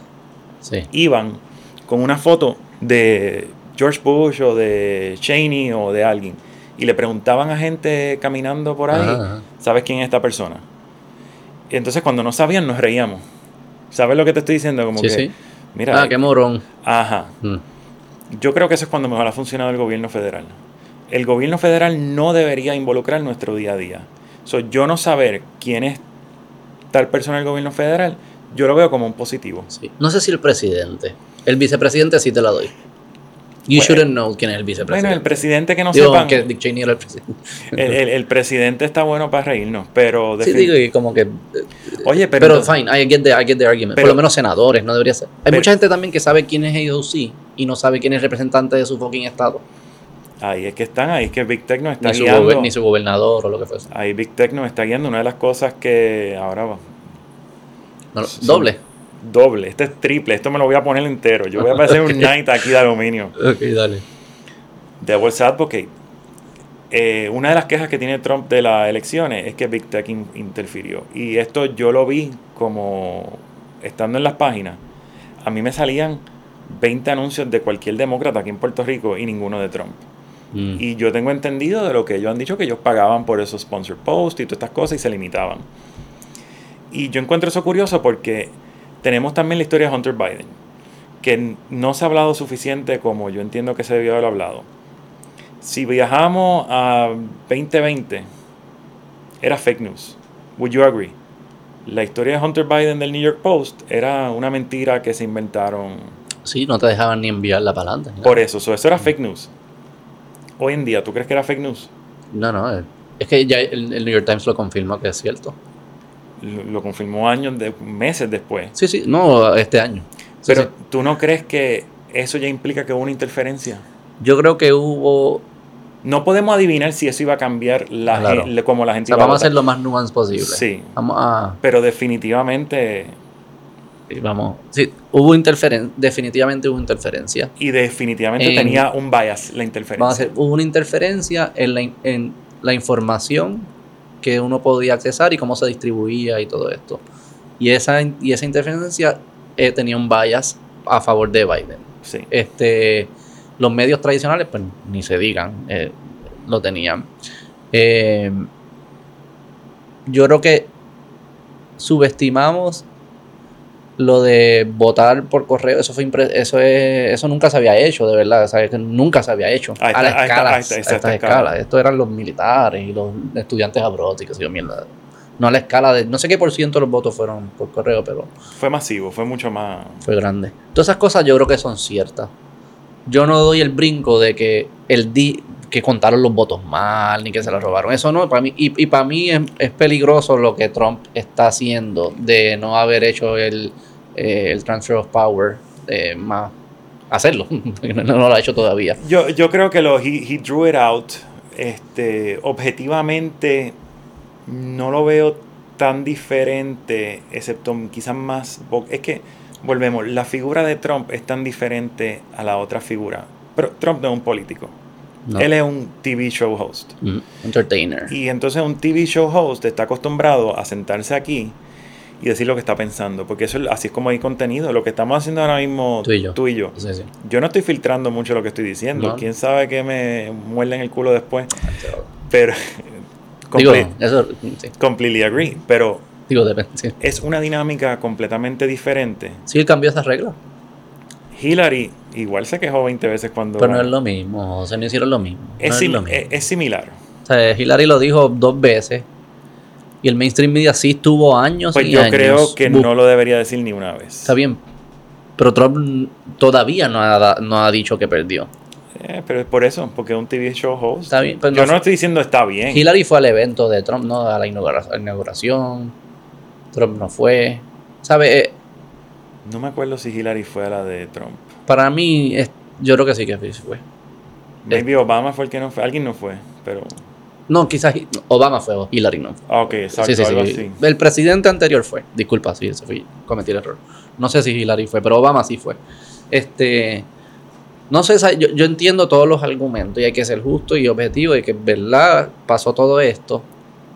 Y tenemos que ser cuidadosos también en decir, pero como quiera, no, no hubo trampas o que es legítimo, porque también abren las puertas de que ah, puede, hacer, puede hacer toda la trampa antes del día de elecciones y no No, importa. de- definitivamente hay que tirar una línea. Yo creo que lo, lo- yo creo que el experimento de los mailing ballots, vamos a asumir, volvemos asumiendo, que se contaron como es y que todo pasó. que También, la evidencia sugiere que sí. O sea, no hay, o no hay evidencia que sugiera lo contrario, la, digamos. la- la evidencia básicamente sugiere en todas las elecciones que siempre hay un margen de error, pero Claro. que es mínimo No y no cambio. afecta el, resultado final. So, también eso, porque entonces también teníamos gente diciendo no hubo nada de No, errores. no, no. no.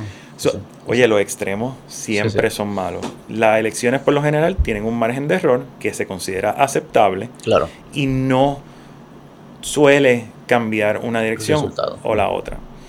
Ok, pues entonces, ahora perdí el hilo ahí. Este, No, eso sucedió. Pero que está diciendo que tú te- había que Ah, tirar una ah, línea. Tú porque yo creo que también las elecciones son tan importantes por los votos como la percepción del voto. Claro. Y yo creo que podemos decir que el votar por correo no dio una percepción en general, independientemente, porque si hubiese ganado Trump, hubiese venido el mismo outrage por los mailing ballots del otro lado. Vamos Sí, a también ser estás objetivo segu- seguro de eso, ¿verdad? completamente. Yo no creo que, oye, un izquierdista y un derechista son casi clones. Con un cambiecito, el outrage suele ser el mismo. Si ganaba uno, decir, no, ese no es mi presidente. ¿Cuántas veces no escuchamos, he's not my president, he's not my president? Sí. Y lo vamos a seguir escuchando. Y yo creo que una de las cosas que mitiga esas voces es que cuando una persona dio su voto, en persona o como sea, haya sentido que fue contado. Y yo creo que el mailing ballot creó una percepción para muchas personas que su voto no contó como ellos entendían. Porque Sí. yo creo que estas las elecciones, volvemos, todo el mundo que pierde y todos los partidos que pierden no están contentos con el que ganan. Pero yo creo que en estas, fuera del impacto que puede tener Trump como un persona y la, lo loud que es, no podemos descartar que los mailing ballots y ese sistema, ese volumen del sistema, no es un factor. Yo no estoy diciendo que es todo, pero definitivamente es un factor. O, o por lo menos aporta a, a la ilusión, A la ilusión. de que pasó algo raro. Porque al final del día, tú lo que quieres es que tu voto cuente y quieres Sí. sentir. Es más, no quieres que tu voto cuente, tú quieres sentir que cuenta. Sí. Tú Pero, quieres sentir que ese voto fue el que llevó a eso. pero aún así yo creo que es, es peligroso lo que le está haciendo. Yo creo que es igual de peligroso el gobierno federal going after him de la manera que lo está haciendo, los gobiernos estatales. Yo creo que hay algo de eso también, sí. Yo creo que, mira, una de las cosas que yo encontré curiosa, por mucho tiempo, por mucho tiempo, as far as I remember y que estoy siguiendo política, tú puedes odiar a tu contraparte, pero hay unas líneas que tú no cruzas. Y llevamos ya como 10 años de los dos partidos cruzando, atacando al uno de una manera que eso es lo que también está creando que la población no se sienta que sus cosas están... No hay estabilidad. Tú no deberías ir a- after a president. O sea, un candidato. bueno, ahora mismo un candidato, sí. O sea, after a president, si hay cosas así. También, Oye, a Nixon se le dejamos pasar. todos los presidentes tienen cosas peores. like war y mierdas de esas. Este, esto parece claramente una persecución política. Ya, ya, pa- yo creo ya que de entrada. y yo creo que le están Porque- haciendo la campaña. Porque yo creo que si él no fuese candidato, no, no lo estuviese, ¿verdad? Eh, ¿Tú crees que si fuese, si él, a suponer que él, este fuese después de su segundo término, Yo, yo creo que aunque él se hubiese dicho no voy a digo, no podía pasar por, por lo de las elecciones? pero- No, pero si él no voy a correr, digamos. No voy a correr porque estoy enfermo o lo que sea. aún así tiene mucho mucha voz. y Ese- lo hubiese, pero tú crees que le hubiesen radicado los cargos también. Sí. Pues lo que te digo, llevan cruzando líneas de un lado para otro ya. They don't give a shit. Ya. Esta gente, tú has visto, mira, McConnell está que no puede con su vida. Si se paraliza ahora. Mira, Que son todos viejos. toda esta Y Pelosi va a correr de nuevo, digo. llega a la política y tienen un pánico de irse de la política. Más aluminio. ¿Qué podría salir a la luz si ellos se van en un momento competente, si buscan trabajo en otro sitio? Yo no sé. Pero ¿por qué tienen tanto miedo de perder ese poder? ¿Cuán- Primero tienen demasiado poder, yo creo que eso es un factor. Pero ¿cuál es el miedo? Porque nadie se quiere ir. Una vez Mm. tú estás allí, es como que, ah, yo Quieres estoy morir ahí. cómodo, ajá. Y, y eso a mí me preocupa. Y más, y se ve, yo creo que se ve más en el gobierno federal que en, el, que en los locales. Pero yo no descarto que si yo me pongo a ver las edades de los senados de los muchos estados, van a estar trepados. Yo pensaría que hay como cierta. Si lo llevas a casos individuales, como que hay cierta ah, adrenalina, hay hay estatus, ¿verdad? Hay un estatus social, porque eres el fucking senador, salen las noticias, tienes acceso, hay un de esto, y volver a, qué sé yo, que va a volver a estar con tu fucking esposa ahí, o tu esposo, cabrón, y peleando. eh, Pero mejor peleo con Mitch McConnell que estar peleando con el cabrón este. Pobre Mitch, ese ya no puede pelear. Pero como que puede que haya algo más básico. O también esas personas saben que, Que no dan pie con bola en, la- en el mundo privado. no pueden competir en el sector privado y van a tener que coger trabajos mediocres. Algunos pueden ser eh, lobbies y mierdas de estas. Muchos terminan, cuando Eso es lo que porque me- pero que están vendiendo su acceso. se crea este círculo de gente, y es que tú dices, y eso yo lo digo también, el, el- el gobierno se ha convertido en un refugio de personas que no dan pie con bola en el sector privado. Y yo creo que eso aplica a nivel federal, local, en todos lados. Porque es un popularity contest que ganar, es decir, dos o tres palabras bonitas. Aquí tuvimos par de candidatos que no llegaron a nada, para no decir nombre, después los decimos, y ha- han estado viviendo de haberse postulado. Así. Claro. ¿Por, por qué le hacemos caso a muchos de estos políticos que perdieron y el movimiento y todas estas cosas? Ajá. Porque los vimos como candidatos y ahora es como que consiguieron acceso, tienen sus trabajos cómodos. Sí, sí. Lo de los libros, sí, para vender libros. Aquí no se pasa, pero allá escribes un libro. Bueno, sí le escribió un libro, Pero sí la ganó. sí la ganó, sí. Y ella es interesante como persona, ella es cómica, Sí. sí. Eh, eh, Yo no tengo. yo no leería el libro ni lo compraría, pero es una persona colorida, Una vez tuve una pelea con ella en un, en un ascensor. de verdad. Durante la pandemia. Porque no te dio descuento en Pitusa, ella es la dueña, ¿verdad? No creo que sea dueña. No, ella no es dueña Pitusa. Pero no es la cara de ella la que está allí. Ah, qué cabrón. Ah, No. Nunca la había visto, ahora no va a poder fucking comprarla en Pitusa. Este. Fue en la pandemia. De la pan- ya, ya, ya como que a nadie le importaba. No me digas que te mandó a poner mascarilla. No me, me botó del ascensor. Y yo, pero. ¿Y ella tenía mascarilla? Sí, yo le salí atrás para adelante. La tenía bien puesta porque eso es qué un sé yo, pero dije, como que, pero que ya eso se acabó y leer, tú no has leído ningún estudio, y qué sé yo, que mierdas así, no, y me cerró el ascensor. Pues sí. Sí. Si hubiese sido en Pitusa, pues eso es de ella, pues ahí, hay otro- ahí podía, ahí podía votarte. sí, Nos sí, reservamos el derecho de lugar, admisión. un lugar público. No, ya ve, ahí ya. Pues mira, ves qué bueno que no compré el libro. Sí, mi mamá lo está leyendo, le gusta. Mis Sí. papás son bien populares, les va a gustar todo lo que salga de ahí. Fíjate, en casa no se habla política, yo no sabría que... Ah, yo- ¿no? No. En mi, mi casa no se habla solo, no se habla mucho política, pero el día, el, Pero ¿sabes? Sabes, años de elecciones sí. y hay banderas y qué sé yo. No, yo nunca he tenido bandera. Yo no sé, a mí me gusta la política, pero como... Like an observer. Sí, a mí también. Y he considerado una carrera política, ¿Ah, pero sí? sí, pero estoy muy joven para eso. Todavía. interesante. Como un par- ¿cómo, cómo sería? ¿Una candidatura independiente? ¿O harías un partido? The Code of Men. Pero ahí, Ganaría, ahí- marginalizo a, a las mujeres. Tiene que ser No, estoy seguro, tú no tienes fal, es que lo tuyo es bastante. Es 90-10. no, pero lo- es 90-10. Yo lo che- chequeé esa Es estadística verdad. antes de mi papá. Pero yo creo que también es porque lo de la lo de los stories, que es la mujer, eso pues, eso quizás ya no le llama la atención, pero estoy seguro que los memes, Te sorprendería. ¿Sí? Muchas veces mujeres me escriben, mano, tú sabes, pon estas mujeres, me motivó a hacer ejercicio. sí, sí, este, sure. Ver que mujer. Sí, ¿no? Y pasa más de lo que tú crees. Pues yo tengo un, eh, un, invit- un invitado que vino para acá que se llama Alexis Zárraga, Macetaminofén, no sé si lo No conoces. sé quién es. Pues él tiene un O sea, se llama acetaminofén. él tiene un podcast que se llama La Hora Machorra. Y es similar a como tú empezaste, decir, mira, al carajo, nosotros vamos a decir lo que en verdad estamos pensando.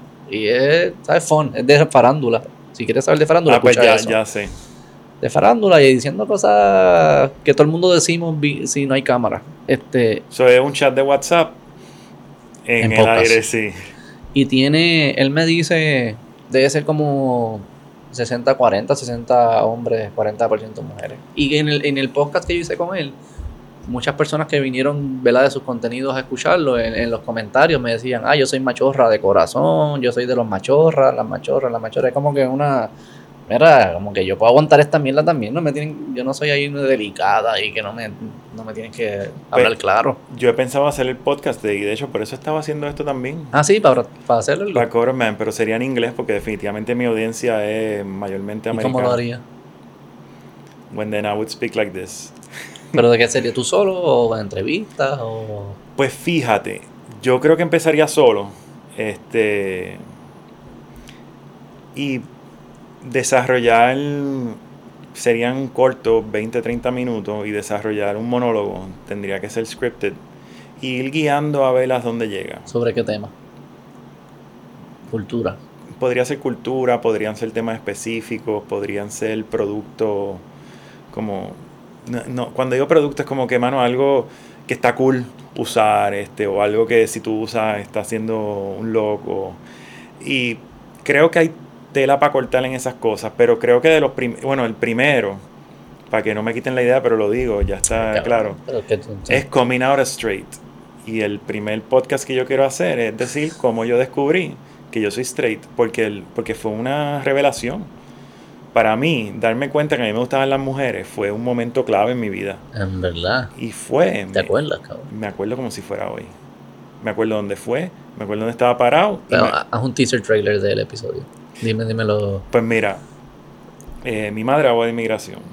Abogada de inmigración. de inmigración. Entonces, back in the day, cuando éramos chamaquitos, yo era chamaquito, pero chamaquito que ya estaba viendo que las nenas quizás no son tan gross. O sea, algunas, había, algunas se veían bien. Nueve años, diez años, once años. Como pon 10. Vamos a ballpark give El or take. Sí. Entonces, Marta Sánchez estaba pegada. Y ella es española. Mi madre le hace la visa. ¿Tú no sabes quién es Marta Sánchez? No. Senda Jeva. Ella me hizo ver que soy straight. Entonces, Marta, buscarla. busca a la joven. Es más, de viejita se ve bien. Entonces, Quizás puede confirmar que sigo siendo straight. Mira, a ver, si no te gusta, pues tú sabes, hacemos coming out as gay, eso ahora pega más que ser straight. Sí. Este, y entonces en el blockbuster de Alejandrino hizo un signing, Pero toca hacerlo de los 90s. Sorry. sí, por un Miran Gris. Porque ahora se, se, se, se, operan demasiado las caras. operan hay muchas mujeres que se han dañado con eso. Mira, eso no lo hablo porque después todo el mundo que conozco que es Sí. dermatólogo. Sí. Dale. Este, Entonces, tú, ella es, ella es inmigrante a Puerto Rico. no, no, vino a hacer, se le tienen que hacer una visa para trabajar. Ok. Y vino a un concierto o algo. Y tu mamá la estaba ayudando. La, entonces hizo un meet and greet en el blockbuster alejandrino. Y Ah, como wow. mi mamá le hizo, pues entonces yo sabía. Y entonces voy para allá. Y entonces estamos allí, no había mucha gente. Ella estaba pegada, pero qué sé yo, eran 20 personas. el- ese blockbuster era gigante. Y entonces cuando yo la veo, ella me abraza. Y ahí, Que te paró. Fíjate, no es tanto la erección, sino el feeling corporal de que esta, este ser humano tiene unas cualidades y unas cosas diferentes a las mías de las que yo quiero ser parte de. No las quiero para mí, pero las quiero para mi disfrute. Y ahí es que yo me doy cuenta, pues mira, yo soy straight. ¿Y te acuerdas de ese momento? Me acuerdo de ese momento. ¿Y Oye, tú eres un chamaquito de 10, 11 años. Sí, sí, Eh, ah, esa- te abrazas, sí. Ajá. ¿Y qué, qué hiciste después? O sea, como que eso me imagino que se te quedó maquinando en la cabeza. Pues coño, ¿qué hice después? Ve ahí, no sé, allá es un blur. Pues acuérdate que entonces la sangre empieza a correr para otro sitio y el cerebro no piensa tan bien. Un abandonado. Sí, pero, pero nada, es como un chiste, como que coming out straight porque, mira, yo tengo muchas amistades gay de back in the day, porque hoy parece que todo el mundo es gay, pero antes no todo el mundo era gay. Mm. Y muchos son personas que simplemente les gustan las personas de su propio sexo. Y por lo general, eso es lo que son. Pero hoy en día, tú no puedes ser de la comunidad LGBTQ, plus, plus, todo, sin some, some kind of story. Y ahí viene mi parodia de Coming Out Straight. Eh, Porque yo puedo entender que hay, definitivamente, que hay historias personales, porque así es como yo lo vería, que son, mira, tus papás eran súper conservadores, te daban cada Claro. vez que tú... Y, y- y a, y a ti, entonces tú tenías este drive dentro de ti, de ser quien tú eres de verdad, que sobrepasaste eso. Oye, I admire that. right. Este, lo pasamos muchas de las personas. A mí, yo no sé, yo como profesional estudié Derecho, mi familia casi todos son abogados, y yo me dediqué a finanzas. So, eso fue un... ¿Qué? Pero, por favor. Sí. No creo que sea lo mismo. No creo que sea lo mismo, pero por eso, entonces yo lo veo como una historia media mediocre. Y entonces, pues, hermano, al final del día, eres tú quien tú quieres ser, eres feliz. Ya se acabó la historia, no, no tiene que ser todo esto, este teatro. Yo creo que todo el mundo debería ser quien, quien es y quien quiere ser. Y vamos a tener obstáculos toda la vida. Oye, ahora mismo, si yo vengo aquí y digo algo a favor de Trump, quizás me odian más que, que lo que odiaron a alguien. Sí, yo creo que te has ganado un par de odios. Sí, Sí, sí, sí. yo me, me gusta. Y- I thrive Y yo it. por asociación. Te van a preguntar porque tú traes. Bueno, es que esa es la cosa. El que piense que yo soy un trompista está loco. Porque no es lo que yo estoy diciendo. Porque yo creo que tiene que haber una objetividad cuando uno ve a los personajes. La misma. La que estamos perdiendo. Con hasta George Washington. Ah, no, tú no puedes admirarlo porque tenía esclavos. ¿Tú no crees que.? de- Está cabrón. A Lincoln también le de- ahora tumbaron una escuela en San Francisco le quitó el nombre de Lincoln. pero a la estatua de George Floyd esa hay que ponerla en su lugar. Sí, está cabrón. Este, pero entonces lo que- es casi lo que tú estás diciendo de lo de Coming Out Straight, especialmente el 2023, 1990, 80, 70, mientras más para atrás te vayas, Más interesante de esa historia. Hoy en día es, Hoy en día casi te lo aplauden. es, es uninteresting. Es, es as uninteresting as Coming Out Straight. Yes. Eso es lo que tú estás- eso. eso es como que Exactamente. como que no dices, mira, you're- y, y by the way, tú como individuo eres más que eso. That- Eso no puede ser todo lo que tú eres. ¿Verdad? Como que eh, hay cosas que son mucho más interesantes e importantes de a quién te atrae. completamente. Eso es lo que está tratando de Sí. Por eso ese, ese es el, el- humor play. que yo es el día a play. día. Sí, pero Poking, poking at culture. Eso es lo que a ti te gusta. Sí, Sí, sí, sí, sí. pero eso también trae sus cosas. Mira, en, con la pandemia, en que tú no te me tienes en mi Facebook personal, pero yo puedo buscarte post del 2020. Tú vas a matar a mi abuela y yo no voy a matar a la abuela de nadie. ¿Qué- ¿Cuál era tu posición de la pandemia? O de, de, de todo. Mira, que a mí me encanta este tema. A mí me encanta. Mira, me yo- encanta. Te traje para este tema porque Cristian no te dio cuerda.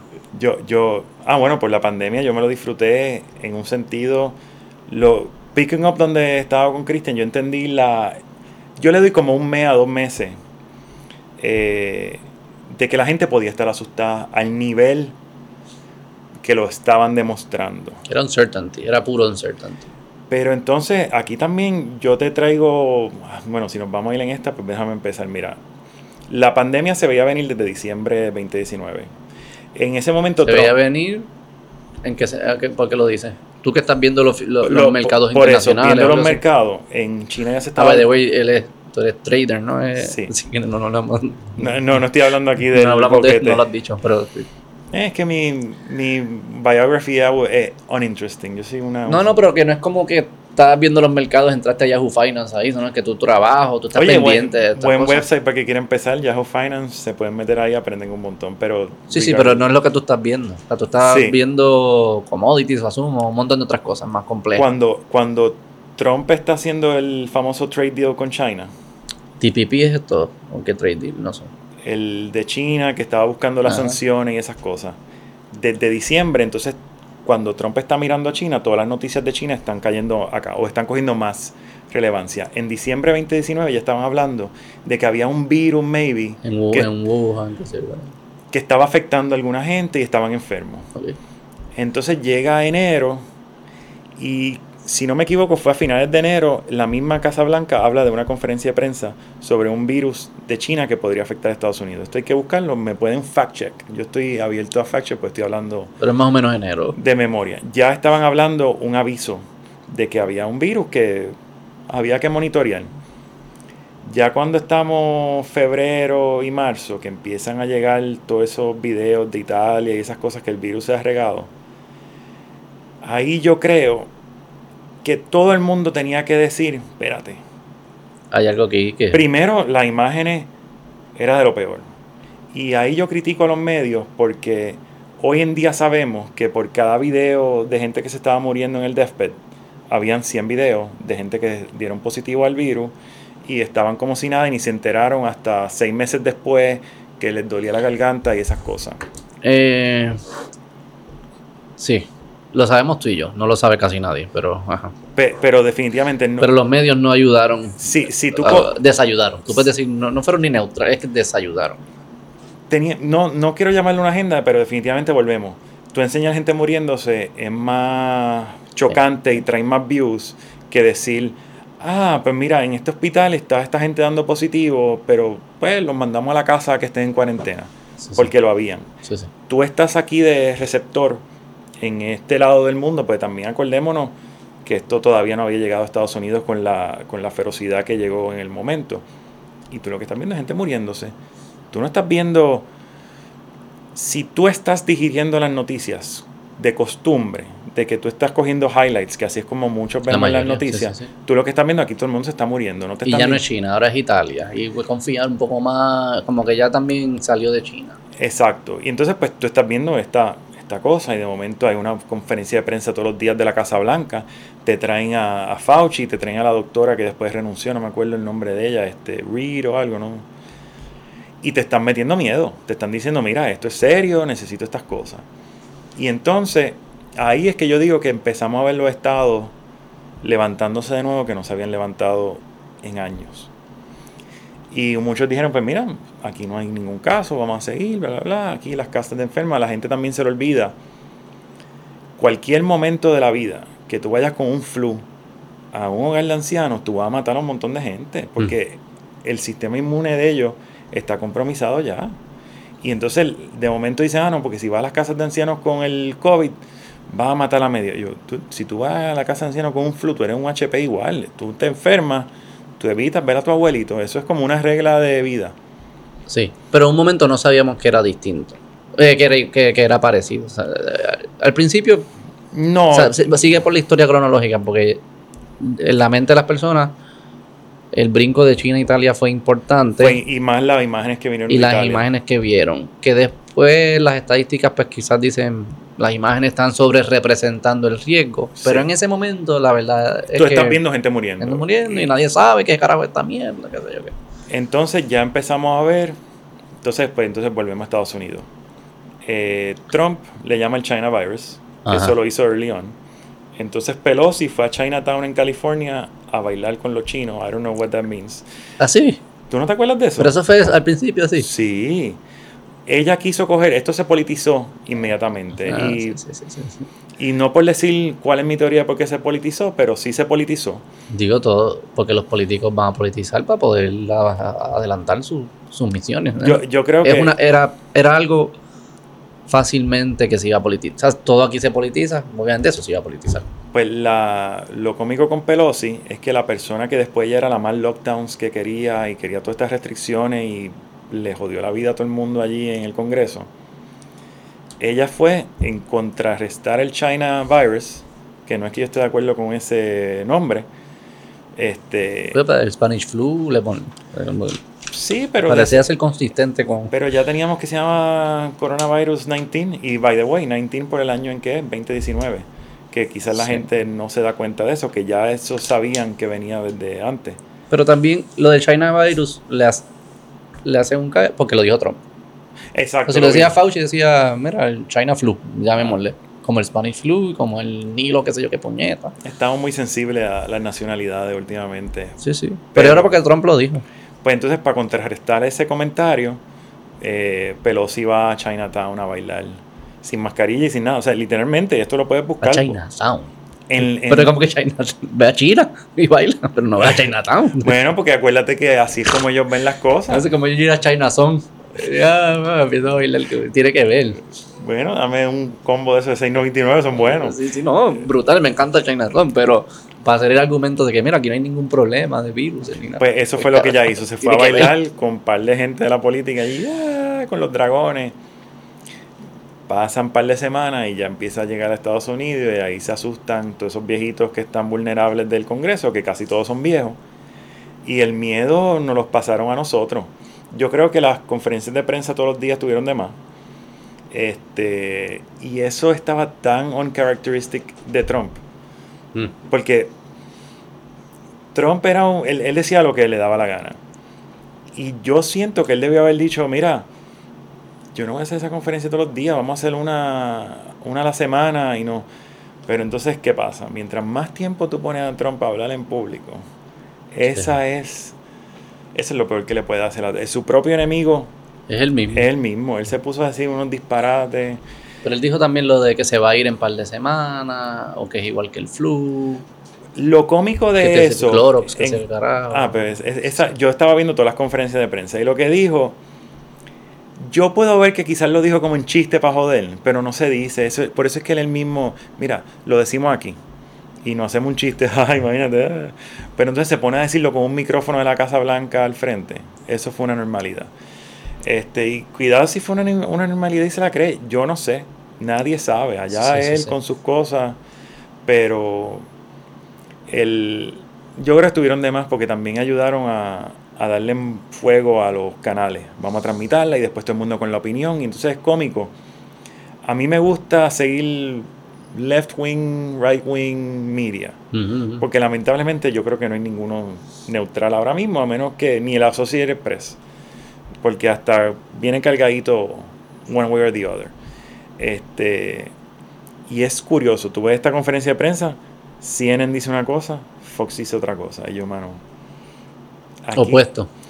No opuesto, pero es que. Enfocado en cosas distintas. Enfocado en cosas diferentes. Pero acuérdate, tú tienes a Trump hablando una hora, él va a decir, tú tienes tela para cortar. Va a decir mil cosas.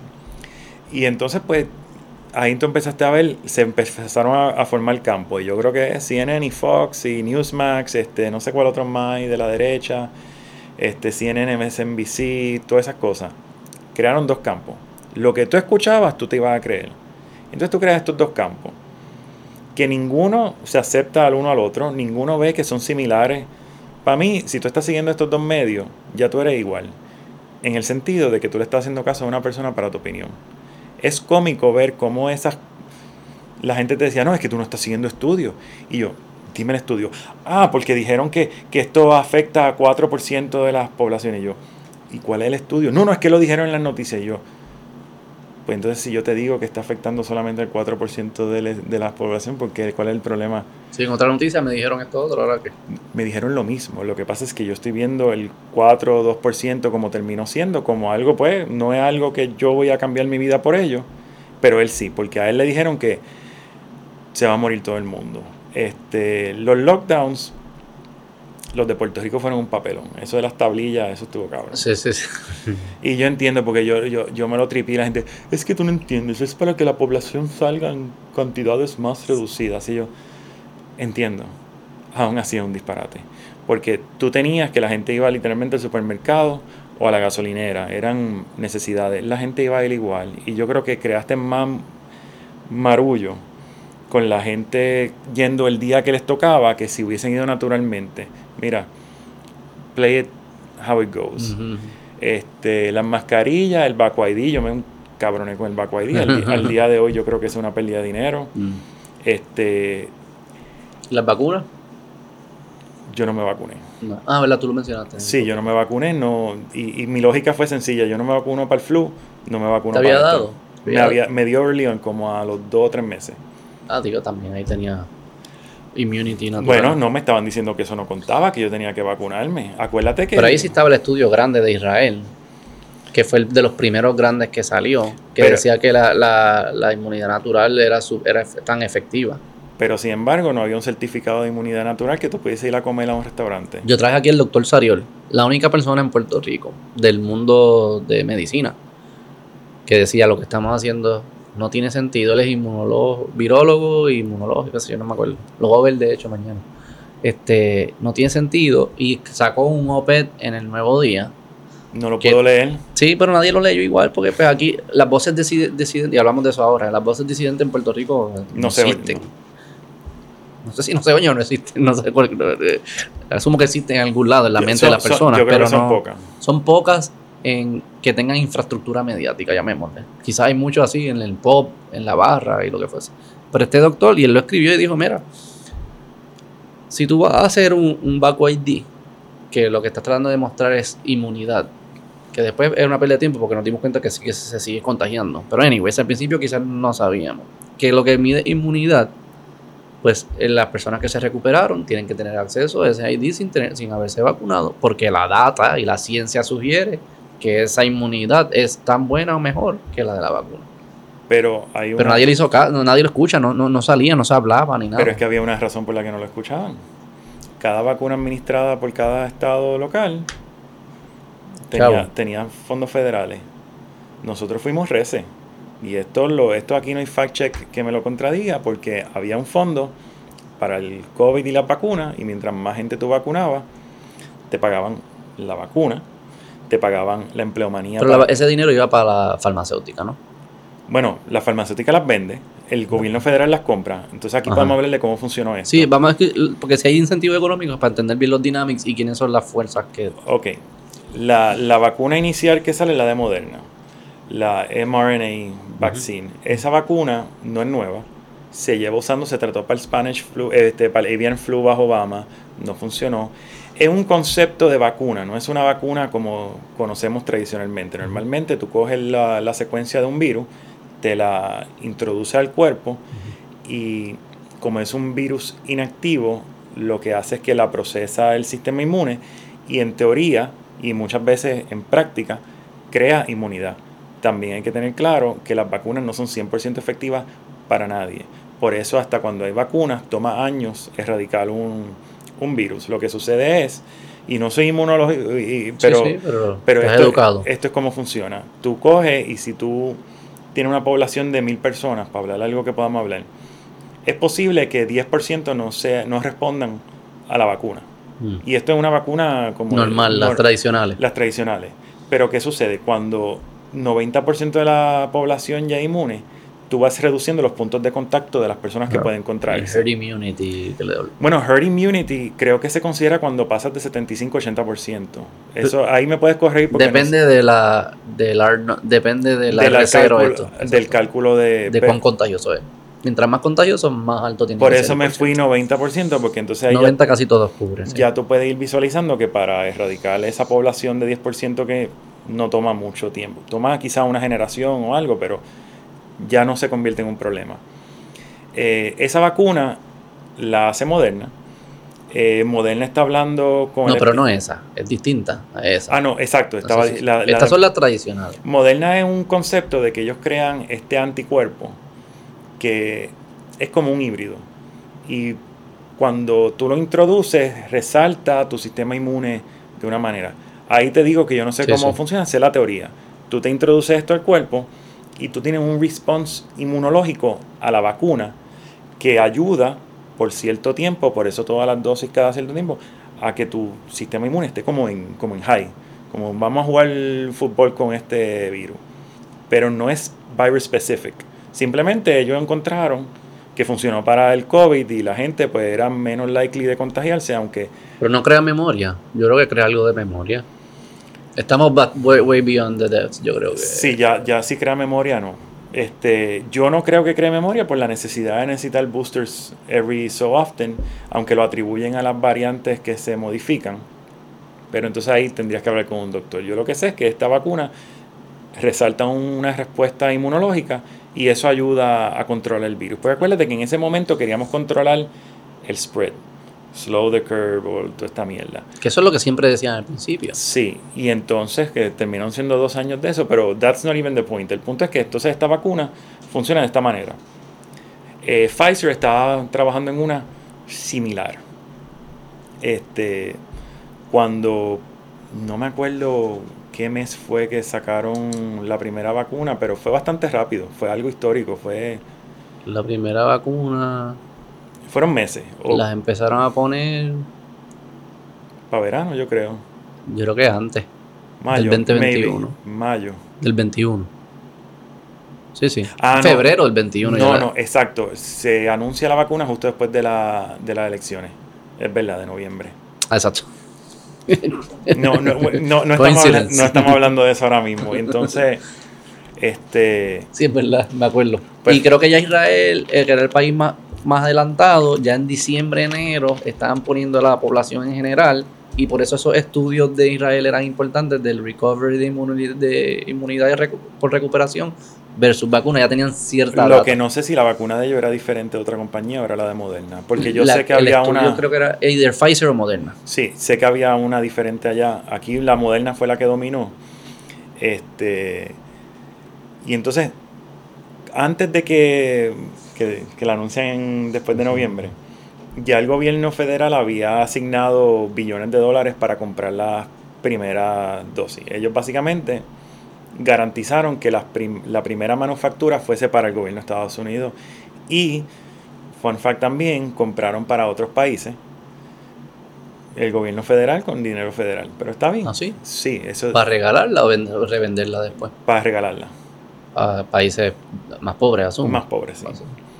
Porque en teoría, si tú controlas los países con los que tenemos más contacto y todas estas cosas, o claro bueno, si te crees la lógica, es cierto. Si, te crees cómo funciona, como te lo decían, pues sí es cierto. Tienes que, todo el mundo tiene que estar vacunado. So, entonces tú tienes a Moderna. Pfizer puede hacer dinero con cojones. No hablemos de Pfizer en términos monetarios.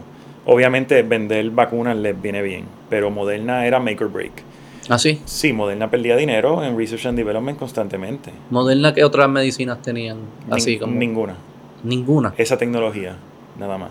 Moderna se hizo para esa tecnología, básicamente. Sí. Esa era como que su única propiedad intelectual. Sí.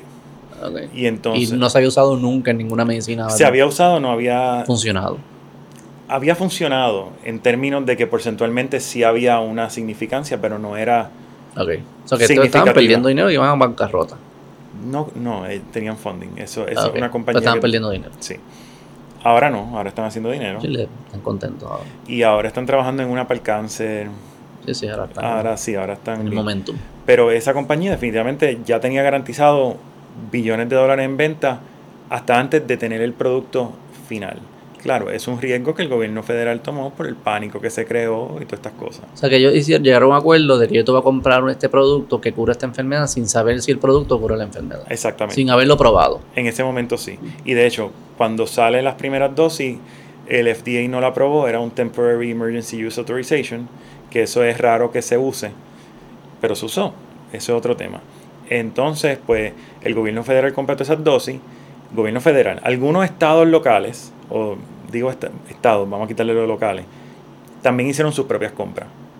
Estados de Estados Unidos. De Estados Unidos. Arkansas, Alabama, Mississippi. Pero el, el, chunk, el, chunk, obviamente fue el gobierno federal y entonces el, lo que llamaron el Heroes Act incluía eh, las partidas de eso. Y entonces, básicamente, cuando yo te mando tu vacuna, yo te estoy mandando la vacuna paga por el gobierno federal y este te estoy pagando la empleomanía que tú tienes que utilizar para administrar esa vacuna y los safeguards y todas esas cosas. Ok. So, había un incentivo de los gobiernos del Estado a aceptar la vacuna federal. Acuérdate que la ayuda federal cualquier Estado la puede negar en cualquier momento.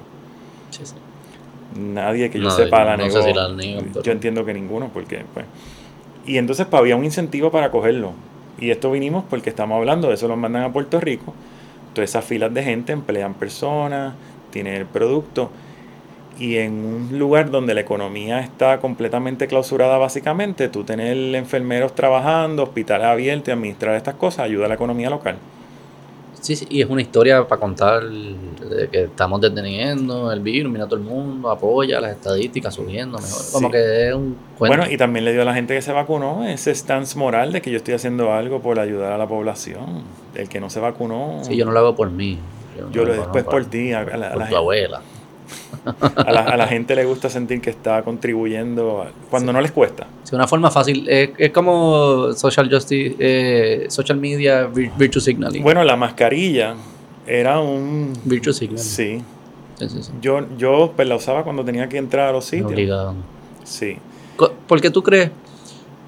cu- ¿Cuál es, ¿Cuál es la posición nuance objetiva en todo esto? Porque yo escucho gente, ¿verdad? Como que dicen, ah, no, eh, este virus no, no, no era nada, qué sé yo, que y otra gente no, era que fue más la, la más común, no era súper peligroso, qué sé yo, qué. Yo creo que hay un punto lógico en el medio con la información que tenemos de frente. ¿Cuál es ese punto? Yo creo que conocer tus riesgos, tus factores de riesgos personales, y entonces volvemos aquí a responsabilidad individual. Tú tienes que saber tu estilo de vida, eh, tu salud física, mental y emocional, y entonces tomar decisiones a base de eso. Yo puedo entender que hayan personas que le cogieron un pánico, este, tengan condiciones de salud que le hayan creado, hayan tenido experiencias médicas que le hayan creado miedo. Eso yo lo puedo entender. Donde yo creo que está la línea es que eso es tuyo individual. Tú cuídate a ti. Yo no puedo, mira, yo estoy en finanzas, una, y hago, voy a volver al tema, pero para que tenga un paralelo. Sí, sí, sí. Ahí me dice la gente, pues hermano, pues quiero invertir este dinero, este, ¿qué banco tú me recomiendas? ¿Qué broker tú me recomiendas? Porque yo no soy broker. Y entonces yo le digo, mira, honestamente vete a cualquiera, yo no tengo fidelidad a, a ninguno, y yo les digo, donde tú vayas a invertir con la persona que tú vayas a invertir, siéntate con él y entiende en qué te están invirtiendo el dinero. Entiéndelo. ¿Por qué? Porque tú eres el único que va a conocer, va a proteger tu dinero. Porque si tú le dices haz lo que te dé la gana, el tipo va a hacer lo que le convenga. Que no necesariamente es lo que te conviene a ti. Claro. Los productos entre un banco y otro son bien similares. Ah, pues quiero invertir con el SP. Quiero invertir en, en bonos federales. Los tienen los mismos, solo que uno se llama Fidelity Federal Funds, el otro se llama Charles Schwab eh, Federal Reconnaissance, cosas así. Sí, sí, sí, sí, sí. Es lo mismo, pero tú entiendes lo que estás pasando, porque cuando venga tu momento de retirar ese dinero, ese tipo no le importa llamarte y decirte, mira, ahora es cuando más alto está y el mercado se va a caer. Tú ten en mente, yo un, y creo que lo dije en, en el podcast de Sobrino, el único consejo que yo me atrevo a darle a la gente de finanzas, cuando tú estés llegando a tu época de retirarte y tú dependas de dónde está tu dinero in- invertido, si estamos a 3, 5 años y las noticias están diciendo estamos en un all time high, yo te voy considerando ir liquidando, si puedes, parte de esos fondos para que no vaya a caer una caída. Y te doy el ejemplo. Alguien trabajó los 80s y 90s y se cayeron las torres gemelas. Ahora su fondo de retiro es nada. Y eso puso a una población a trabajar por como 5 o 6 años de más. Claro. Porque sus sus inversiones se colapsaron completamente. Y con haber vendido un año antes, dos años antes, claro, nadie iba a saber Digo, iba a pasar. distintas, sí. Pe- pero te da una idea de que, contra, si el mercado está alto, cuando tú estás llegando a tu época y estás invertido en el mercado, Sí. porque no Quizás un mejor ejemplo, si te, tú pensabas que te ibas a retirar el 2009 y 2006, ya tú ves que están diciendo all time high. qué sé yo, pues, ¿por, qué esperar? Porque si no, ahí te explotó la burbuja después. O Sí, sí, pero entiendo lo que dices. Es 20. tricky. Sí, es tricky, pero hay que tener un margen. Un marco. Pero entonces es re- eh, en, eso, en ese ejemplo, tanto como el de salud, tú dices, es, es, es individual. es Conoce, individual. protégete Na- tú nadie, Nadie quiere tu bienestar tanto como tú. Por eso. Te toca a ti. Pero entonces estas personas, como yo creo que se basaba mucho en miedo, imponían su miedo en otras personas. Tu historia del elevador. Ella se estaba cuidando a ella. Sí, sí. A base de información que escuchó. Ah, exactamente, porque todo el mundo dice, no, yo creo en, I trust the science. Primero la, la ciencia. No existe tal cosa como que the question science. the science. You have to Al question. contrario, question is Eso es science. Exacto, pero eso fue una loquera. Yo creo que ahora la gente está viendo que quizás no excedimos, pero no, todo el mundo. creo, No creo. Yo creo que está en un, en un echo chamber. A mí no me pelean tanto ya cuando coso, porque yo me paso ¿Cuándo poni- qué? cuando pongo cosas de la pandemia en mi Facebook. No, pues yo lo diría más. Sí, porque a nadie le importa. Ah, siempre hay alguien que como te tiene ganas busca las pollitas. Sí, sí. Pero lo diría más si, si vuelve otra otro virus. Y que está volviendo. Hay noticias de que está volviendo. Va a poner que no sea COVID, otro. Yo creo que eh, estaríamos en la misma en la misma. Yo no sé cuántas personas. Bueno, el Están sigue empezando. rampante y la gente está chichando por ahí a lo loco. So, eso volvemos. eh, No, pero de cuestionarse a los medios. Porque mucho de esto, es- o cuestionar a, las fi- a las figuras de autoridad, de autoridad, cuestionar y decirle, tú me estás diciendo esto, yo estoy mirando por acá y no me tiene sentido, o hay algo que no me cuadra. Ese, ese radar no me queda claro que se sofisticó No. o se desarrolló en el ciudadano común. no, estoy de acuerdo Yo contigo. creo que las personas escépticas, como tú y yo posiblemente somos escépticos por naturaleza, pues yo no ya eso está aprendido siempre. La, Yo estoy, espérate, algo no me cuadra, déjame yo entender. Eh, no me queda claro que eso lo, lo escalamos, que hay muchas personas ahora así. Mm, Estoy contigo. Yo creo que las personas todavía están dependiendo de factores externos. Pues es que es lo más fácil también. Digo, yo dependía de factores externos, pero lo diversifico y No, claro. de otros lados. No es que yo estaba haciendo el research con el virus y qué sé yo. Pe- pero, pero lo fácil No es hacerlo lo fácil es aceptación. La Sí, gente sí. acepta lo que se les diga, cuestionarlo. Y entonces más, eh, la, la máquina de los medios, si te pones mascarilla, tú estás salvando gente. Mira, ¿tú sabes cuánto pile mierda se recostó de que como tenía mascarilla era mejor que todos nosotros? Eso es un moral hazard que nadie lo está discutiendo. Y yo creo que sigue Personas- vivo al día de hoy. Estoy seguro que personas tomaron decisiones irresponsables por pensar que la mascarilla era, era una buena protección y visitaron quizás a su abuela o algún centro de esto, qué sé yo qué. Cuando to- tomaste riesgos innecesarios porque te dijeron que la mascarilla era, era una Bueno. buena protección. O en el flip side, dejaste de compartir con personas que tú amas Sure, también, sí, sí. porque pensabas Porque que... no tenían mascarilla puesta, no querían. no- Exacto, porque mucha gente murió sola, mano. Eso, sí, que- Lo otro en las escuelas. Claro, dos Bueno, años. dos a- años de ahora salió una noticia que para Halloween no se pongan mascarillas, porque es la caretas, porque eso afecta la educación de los niños.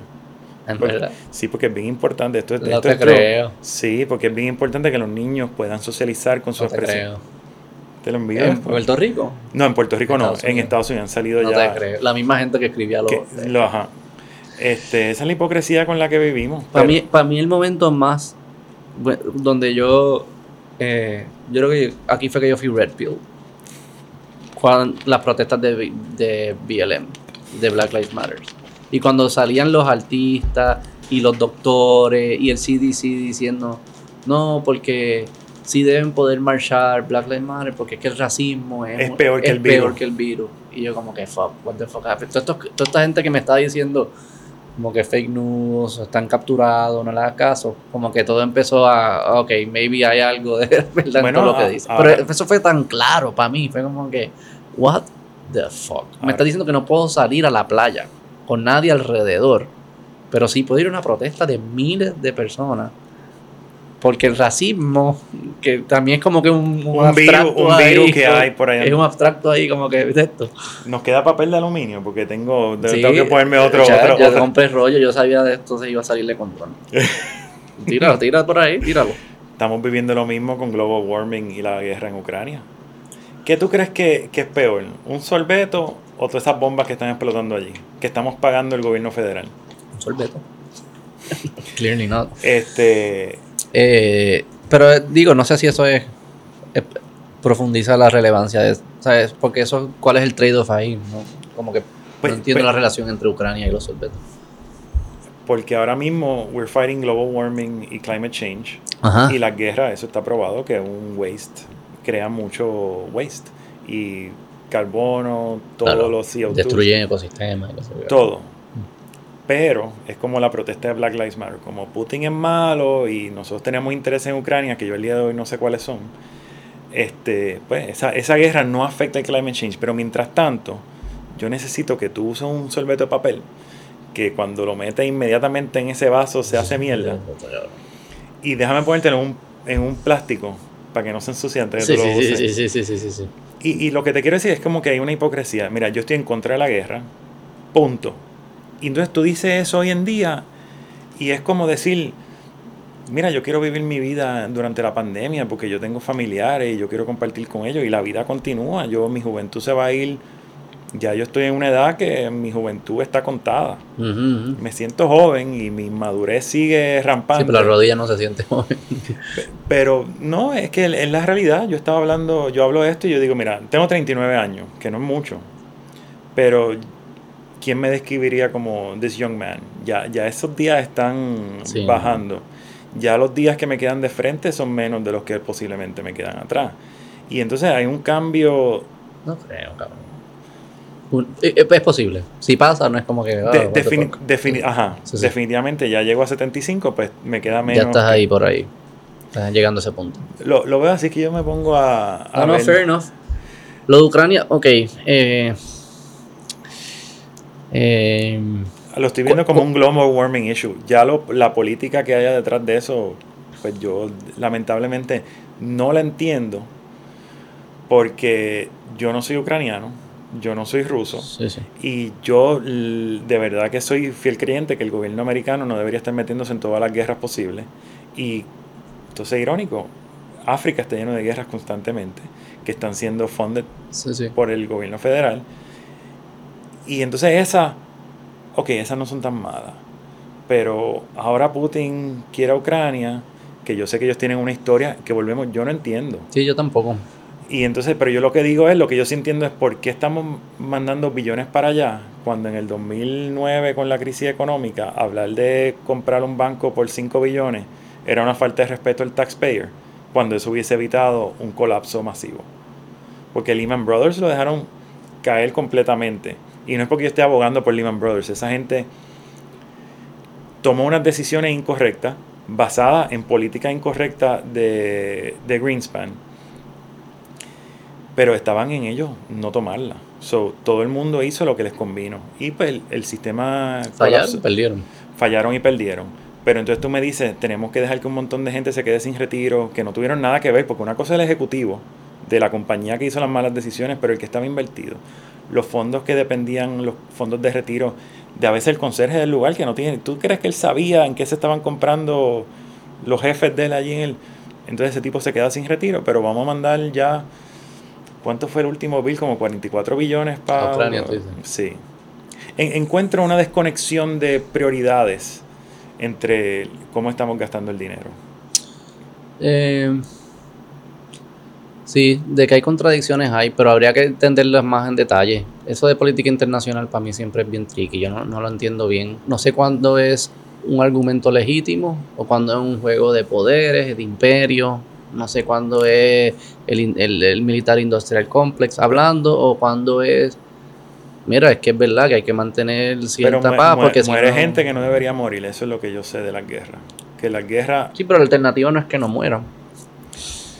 En- No siempre es eso, ¿no? Eh, pero los que mueren de morir, sea one way or the other, no son los que tomaron las decisiones que crearon la guerra. Claro, eso, eso, eso, pero eso, sí, Eso eso, es siempre. será siempre. Por eso yo soy antiguerras. y anti un poder centralizado, me imagino. Bien, El si centraliza el poder, eso es lo que siempre va a pasar. The bigger the government, the Sí, smaller the estoy citizen. de acuerdo. Este, sí, lo de climate change es similar. Se están, son muchas narrativas que se están construyendo y es difícil parse out qué es cierto de qué es falso y que es construido para ganar dinero o views o, Bueno, influencia y que es Pero es que hay un que denominador común en todas ellas. Gastar dinero.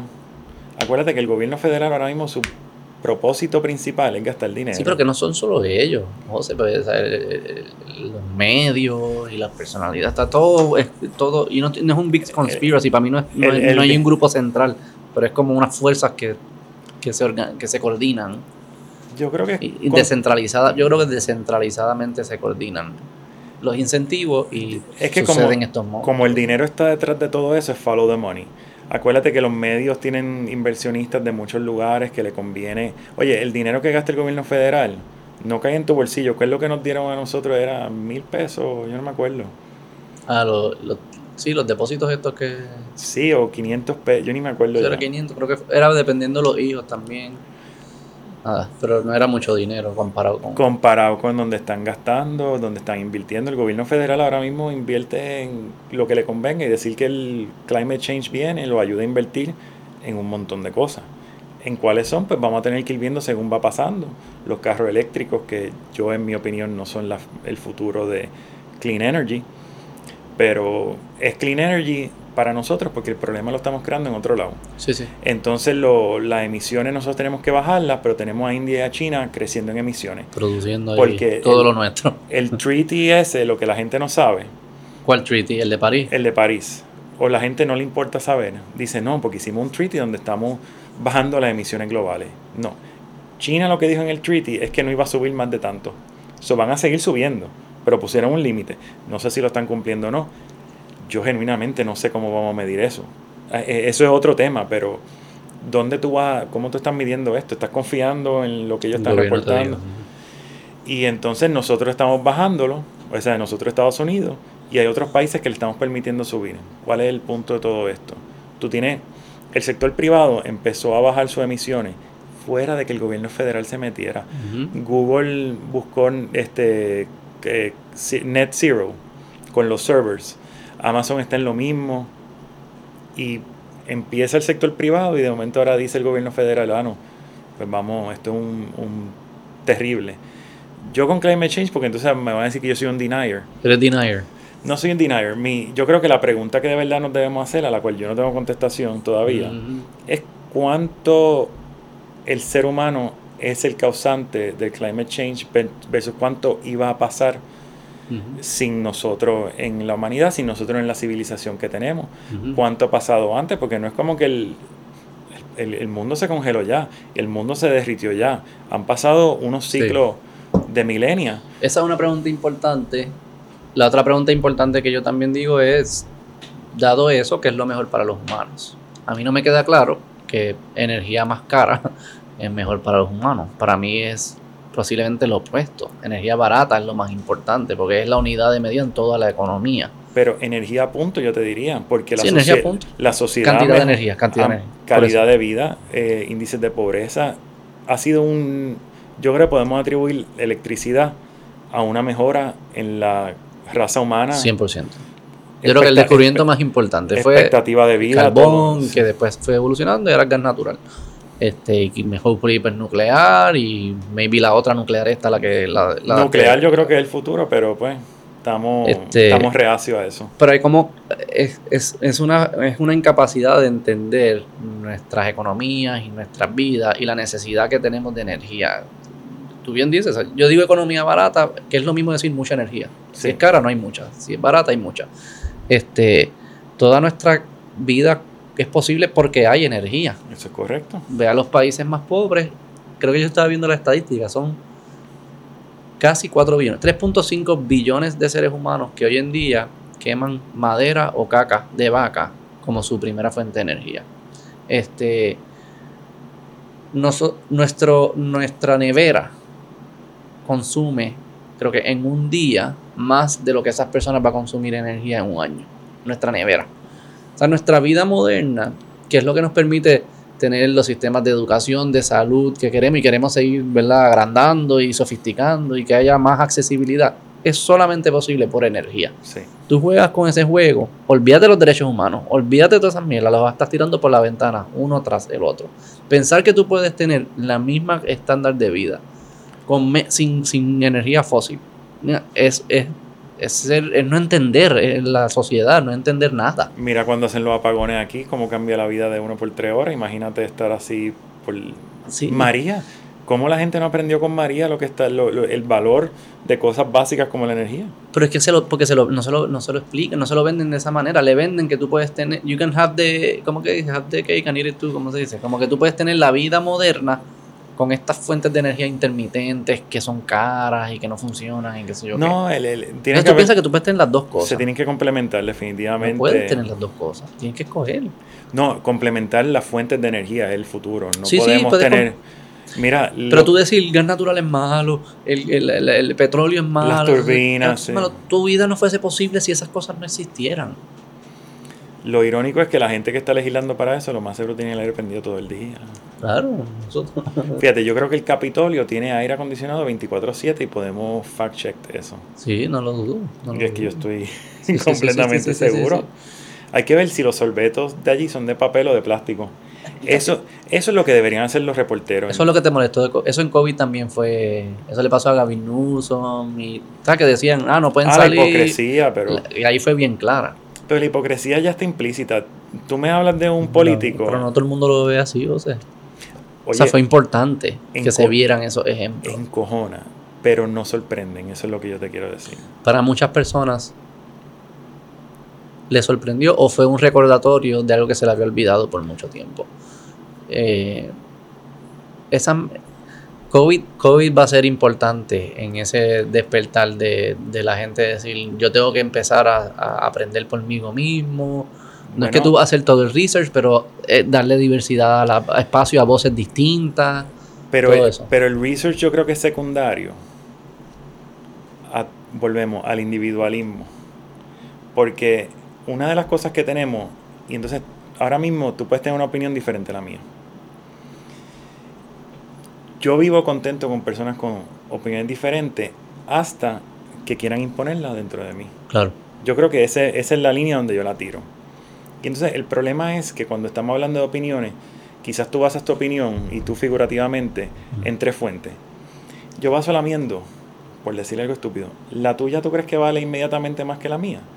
Ninguna vale más que otra. La opinión es personal. Y mientras yo no esté haciendo algo para imponer la mía sobre ti y, y viceversa, yo creo que está bien. Y mira, quizás yo soy un superdotado y con dos llego a una conclusión correcta y tú quizás con tres o cuatro llegas a una incorrecta y viceversa. Sí. Pero yo creo que cuando tú te valoras como individuo, tú tienes estas líneas. Y entonces lo que también hablé con sobrino es dónde llega el gobierno. Y lo, yo creo que mi piel y entrar a ella, yo creo que un límite, la puerta de mi casa es un límite. Y entonces tú, yo creo que vimos la intromisión más grande del gobierno en la vida privada que hemos visto en generaciones. Estoy de COVID. acuerdo, estoy de acuerdo. Lo que yo estoy reflexionando es cuántas personas lo ven como una intromisión, como que cruzaron una línea y cuántas personas dicen hicieron lo que era necesario. De- depende de donde ellos se vean como individuos, porque acuérdate que hay gente que está dispuesta en el tema de la segunda enmienda, es uno importante. Sí. Hay- yo, yo respeto que hay alguien que no quiera tener un arma, no quiera tener un arma en su casa, no quiera tener un arma en su persona, no crea en el propósito de la segunda enmienda, Sí, pero eso no quita que existe y eso no quita que las personas tienen derecho de ejercer ese derecho. La primera enmienda, ahora lo que llamamos misinformation, misinformation por generaciones, era un concepto bien sencillo. Yo te digo algo a ti y está en ti considerarlo válido o inválido y se acabó. Pero cuando alguien, un tercero, viene y dice que lo que yo estoy diciendo está mal, está negándote tu individualidad y está negando mi derecho. ¿Entiendes? cuando impide tú escucharlo. Yo creo que hasta cuando guía la... No, la- porque es su derecho de expresión también decir que eso está mal. a menos que venga del gobierno, que ellos no pueden Sí. infringir.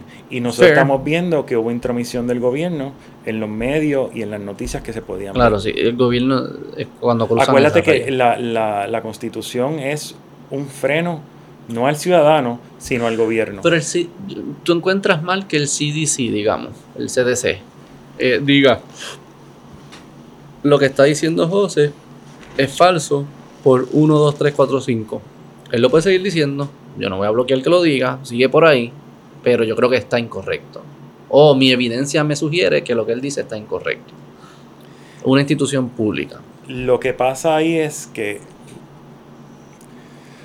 si fuese algo absolutamente factual, absolutamente, y muy pocas cosas en la vida son absolutamente factual, yo, yo puedo ver un uso de esa información, lo puedo ver, pero yo estoy en contra, yo no creo que debería ser así, porque mira, el FDA ha aprobado drogas que terminan siendo dañinas para el cuerpo.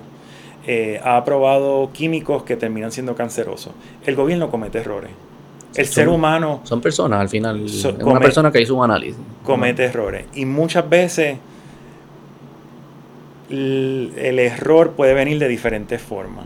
Y no nos damos cuenta hasta después. Yo creo que volvemos. Todo el mundo debería decir lo que cree y ver cómo, cómo pans out. En O la- sea que el gobierno no debería tener ningún estándar en este, en este tipo de preguntas. lo, lo- lo puede tener, pero no debería ser, debería ser una sugerencia, no una imposición. Claro, eso, pero, pero si el CDC dice lo que dice José no es cierto. Yo no, creo, debería decir digo, lo, que es cierto y ya, no debería atacar a ningún individuo. Ni decir cosas que, decir eso es falso. Aunque no, no lo que dijo José. Esto, digamos que José dice, esta botella es verde, diga, esta botella no es verde, es transparente. Eso lo puede decir, ¿no? Yo CDC, esto es lo que encuentro que son los guidelines correctos. Se acabó. O sea, casi como un, sí, medio neutral. yo, no, yo no te estoy apuntando a que hagas nada, yo te estoy diciendo lo que yo sé. Esto es lo que tenemos. o lo que yo creo que sé. Entonces, tú, es que lo que pasa es que la, el, el, overregulation es un problema. Yo creo que en eso, si pensamos parecido, estamos correctos. O sea, yo estoy jugando un montón de Devil's Advocate aquí. es, para entender bien dónde, La, la, línea. Asumo. O sea, hay líneas. Yo creo que hay veces líneas y queremos saber dónde están. Pero sí, yo estoy más de tu lado. O sea, yo, yo creo en todas estas cosas. No, y, y, en, y en expresión, pues para mí es. Bueno, eh, total. tú sabes que yo tuve una. Si escucha, la, si escucha el podcast, se va a reír porque va a saber de quién yo estoy hablando. Ok este, alguien me pone que hate speech is not protected by the First Amendment. Curiosamente, esta es una persona que estudió Derecho conmigo. Y they doubled down en que no sabían en qué clase yo estaba porque ella fue la misma clase que yo. Ya dije que era una persona, una mujer. Y que yo tengo que ser un anormal para pensar que estas cosas son así. entonces eso me trae al punto de por qué lo que es correcto se dice y allá las demás personas. Porque fuimos a la misma clase, fuimos eh, todo igual, y yo entendí el concepto y esa persona no. ¿Y, qué argumento te dio ella? Bueno, legal, no moral, legal. Bueno, no puede dar ninguno porque ya la jurisprudencia está más que clara. Lo que me dio fue su opinión. Esto es una persona que cree que el hate speech no debería estar. Ah, pero eso es distinto, que no debería ser legal. Pero es distinto a que es, es, no es legal. Bueno, pero es que entonces tenemos la segunda enmienda como otro ejemplo. ¿Cuántas personas no te dicen que los ciudadanos no deberían tener armas? Y es como que yo les digo, abogados también, yo les digo, mira, si hay un principio básico de, de constitucional, que cuando tú estás interpretando un derecho, de tú errar hacia un lado, tú erras al lado del ciudadano. Si tú estás en una, en una ambigüedad de si el derecho debe ser quedar en manos del ciudadano o del Estado, el principio más básico y elemental que viene desde el principio de la Constitución es que tú vas a cerrarle que ese derecho, se, la intención era para que lo poseyera el ciudadano. Mm. ¿Cómo eso puede afectar? Pues vamos a la primera enmienda que es menos controversial. Acuérdate que nosotros empezamos We the People. We the People tenemos que saber que se refiere al ciudadano. Pero, y aquí viene una ambigüedad que yo creo que podemos sacarle tela. El gobierno está compuesto por ciudadanos. tú podrías crear una ambigüedad, esto ya se ha dicho antes, pero para dar un ejemplo mental, tú podrías crear una ambigüedad de que cuando hablamos we the people y el right de expresión, gathering religion, en verdad se refiere al gobierno y a lo electo. Hay tela para cortar de eso ahí. Sí. Claro que sí. Pero eso sería que incluirían, si, si se va a hacer eso, yo diría que incluye a todo el mundo, incluyendo a los del gobierno, pero no solamente a los del gobierno. Porque no hay, porque, porque People va a ser solamente los del gobierno. Eso sí que no me Porque está constituido por las personas. Entonces, pues quedaría en manos del, del gobierno decir qué significa eso. La, la línea viene en que. Porque lo escribieron ellos. No, no. the people. Porque entonces es un derecho que queda en manos del gobierno, no del ciudadano. Porque como está compuesto ciudadano, entonces por eso te digo que tú tienes que ir al individuo como ciudadano y deferir al lado de él. Nosotros, mira, la segunda enmienda, entonces para ser más controversial, la gente dice, no, porque es que eso era para el ejército, para que tuviéramos un ejército, no tuviésemos un ejército. Ahí tú estás defiriendo al lado de, de que es un derecho del gobierno. No, es un derecho del individuo. Que hoy en día tiene otro significado, que también lo hablé poquito allí con sobrino yo creo que sí, yo creo que lo que querían decir con ese derecho no necesariamente lo que está ahí, pero no son cosas incongruentes. Y esa es la belleza de la Constitución, que tiene una ambigüedad que mm. deja amoldarse con el tiempo. La gente te dice otra cosa. No, porque las armas de cuando los Founding Fathers no son las armas de hoy. ¿Y cuál es el argumento más lógico? Ah, so, entonces el derecho a la prensa es porque lo escribí con un cuello y un... No, aplica a la computadora también el derecho existe independientemente de otros factores, sean personas o tecnología. Pero ¿crees que hay un ejemplo ahí, por ejemplo, el de las almas, que es la segunda? Eh, mucha gente, ah, ¿cómo digo esto? Hay menos absolutists de la segunda, absolutistas que dicen puedes tener cualquier arma, puedes tener un tanque, unas bombas nucleares si te salen los cojones. Eso no existen tantos que yo sepa, absolutists de la segunda como de la primera. O sea que la segunda eh, hay personas, hasta los que mm, creen en ese derecho y lo reconocen, dicen, pero hay ciertos límites. No pueden tener bombas nucleares, no pueden tener, eh, qué sé yo qué, pero en la primera no, en la primera todo, lo que puede decir lo que quiera. Sin embargo, ambas están, depende de cómo nos queramos basar, eh, basar en opiniones o cómo se han legislado y cómo se han interpretado. Ambas están este, amarradas, ambas. no, no existe ahora mismo ninguno de esos derechos absoluto. Casi ningún derecho existe en absolutez. Todo han sido el, el right to que todos no pueden seizure. Tú ves, si tú puedes ver por la ventana, puede entrar a la casa si está pasando algo. Ningún derecho. Y el, pero el primero, la el, el, de libertad de expresión. ¿Cuáles son los, los límites? Son lo de no puede gritar fuego, carajo. Eso es, eso es como medio myth. Es como que no puede incitar violencia y esas cosas. Este, pero lo de fuego, eso es un ejemplo que se usa porque se ha discutido un caso. Ah, pero. Ok, no puede incitar violencia. Eso es una de las cosas. Si el speech está hecho para violencia, para cometer actos ilegales y incita todas estas cosas. Pero entonces, ahí tú también tienes que ver. Tú todavía puedes decir todas esas cosas. Lo que pasa es que hay unas consecuencias penales para eso. Digo, de que puede, claro, puedes hacer lo que tú quieras, después que la ley de la física. Por eso, pero, pero donde viene lo curioso es que eso está dirigido al ciudadano. ahí nos restringieron como el ciudadano. El gobierno acá rato dice cosas que incitan violencia en otros países. Y esa. entonces, quizás los que de verdad creen en los derechos absolutos es porque no tienen consecuencias. Y eso aplicaría a la primera y la segunda. Porque tú me dices ahora mismo no puedes tener tanque y arma automática nucleares. Y puedes tener nucleares. ¿Quién tiene todo eso? No, el gobierno. Esa es la sonrisa que me sale. Es que. Sí, sí, So, existen creyentes absolutos de los derechos. Lo que no existen es creyentes de quién los deben tener. Y es el ciudadano. Sí, sí. Vamos a ponernos más. No, no, sí, sí, sí. Me refería a absolutos a, lo, a todo el mundo.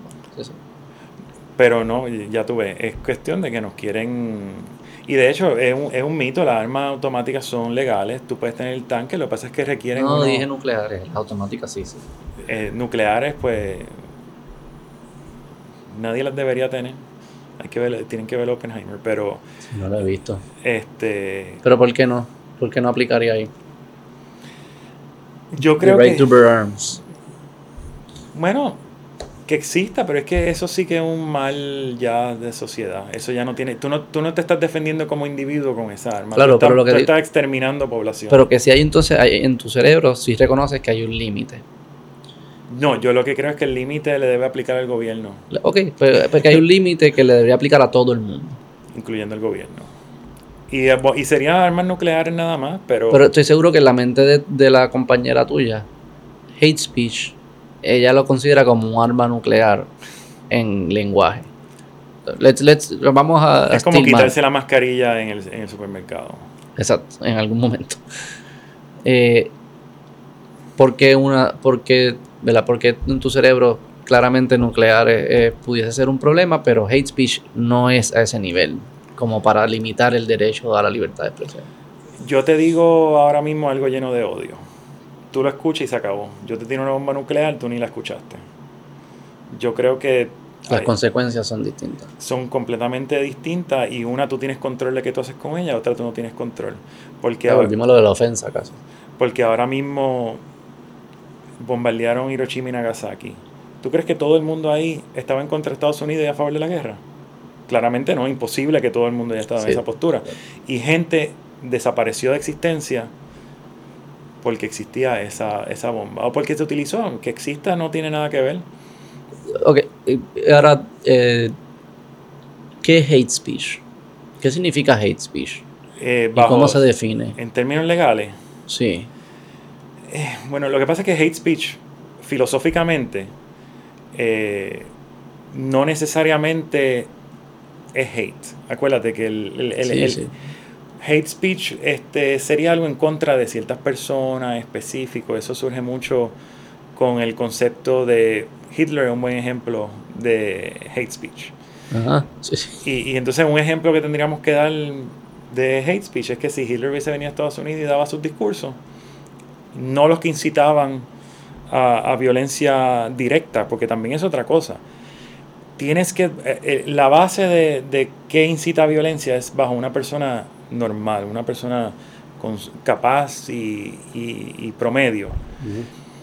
Que a esa persona tú le digas algo incita a violencia. Porque si hay un loco violento ahí, lo más es tú le dices hola, y para él tú incitas a violencia. Ese no es el estándar. El estándar es. Sí, sí, alguien normal, razonable. Una persona normal, razonable. El, hombre prudente, el buen padre de familia y cosas así. Ok. Este, pues Hitler hubiese podido decir muchos de sus speeches en Estados Unidos. ¿Y qué sería hate ahí? Hablar mal de una raza en general, hablar mal de personas, hablar mal del gobierno. Porque acuérdate también, cuando uno habla mucho de hate speech, es a quién se va dirigido. Y entre tú y yo podemos odiarnos, pero eso no va a estar regulado porque eso no afecta en un marco de la primera enmienda. Eso sería una conversación individual. Yo pararme en una plaza pública, insultar al gobierno, eso sería hate speech. Mm. Ahora mismo nosotros hemos hecho hate speech. Sí. Sí. Que el gobierno no debería tener armas nucleares. Eso va a mañana vienen los federales a casa a decirme, mira papi, ¿qué, tú te crees? Sí, también es como que esa hate speech suena tan difícil de definir la, la, parte fácil de definir ya está definida. Incitaste violencia en contra de alguien. Pues eso ya está, ya, son, ya eso es ilegal. La otra parte, que no es incitar violencia. Pues decir cosas negativas, decir cosas derogativas. Pues es, que eso suena como una crítica. Entonces no puedo criticar. Pues no me pueden criticar. Por eso es una de las cosas que está, que está protegida. Porque mm, lo que es hate speech para una persona es para otra. Ahí viene la ambigüedad.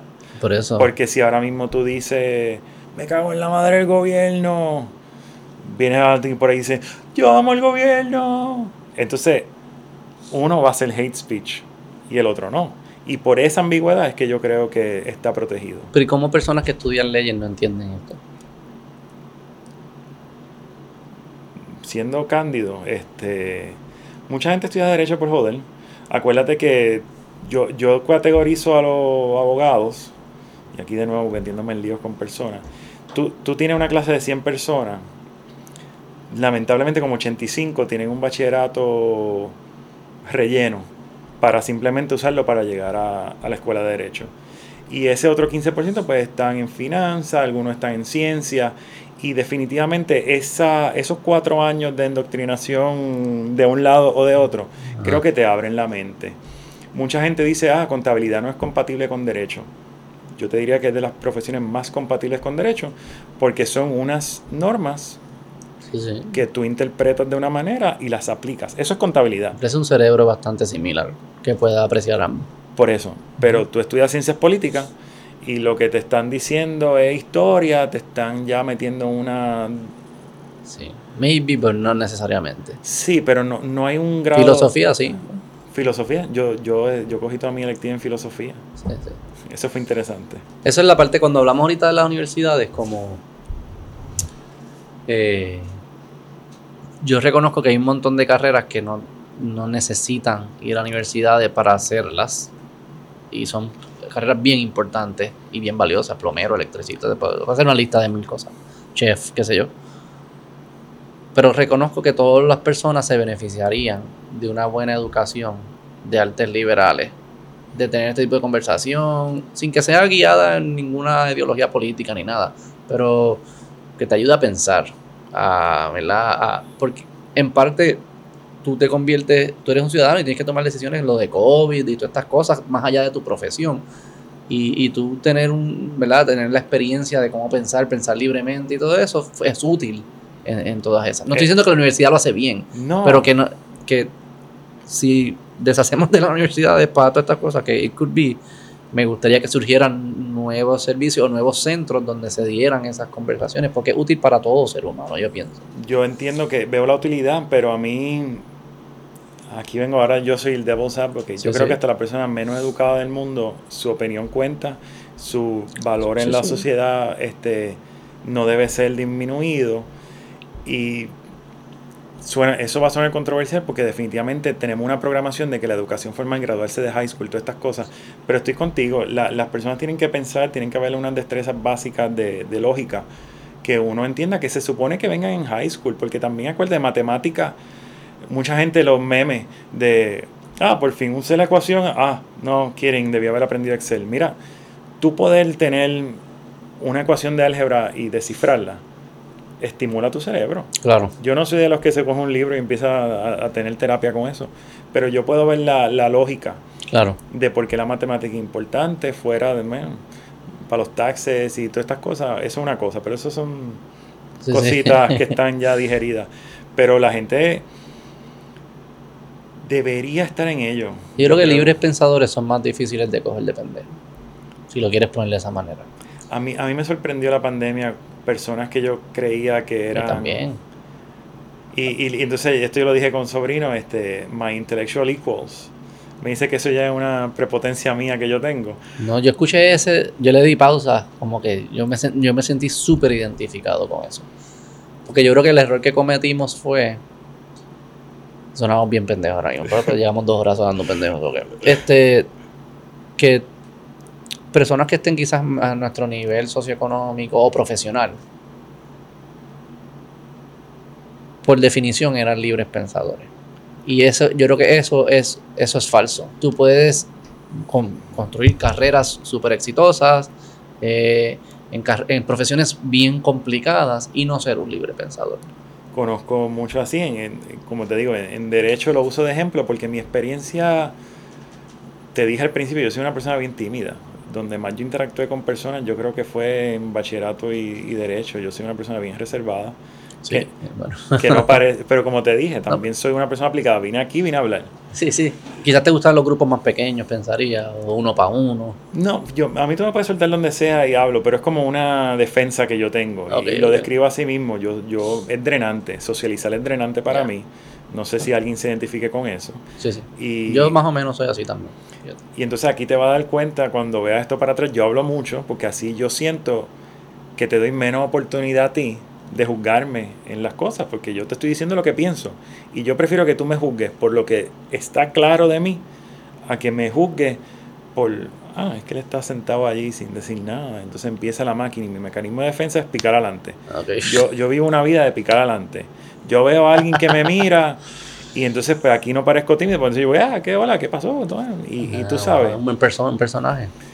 Eh, casi, es como un fasad que hago. Pero lo que dices lo, lo crees, eres honesto en lo que hablas. 100%. No, todo lo que yo diga es porque lo digo y si no tengo una opinión one way or the other, no la tengo. Este, donde tengo que controlarme a veces es que cojo las cosas...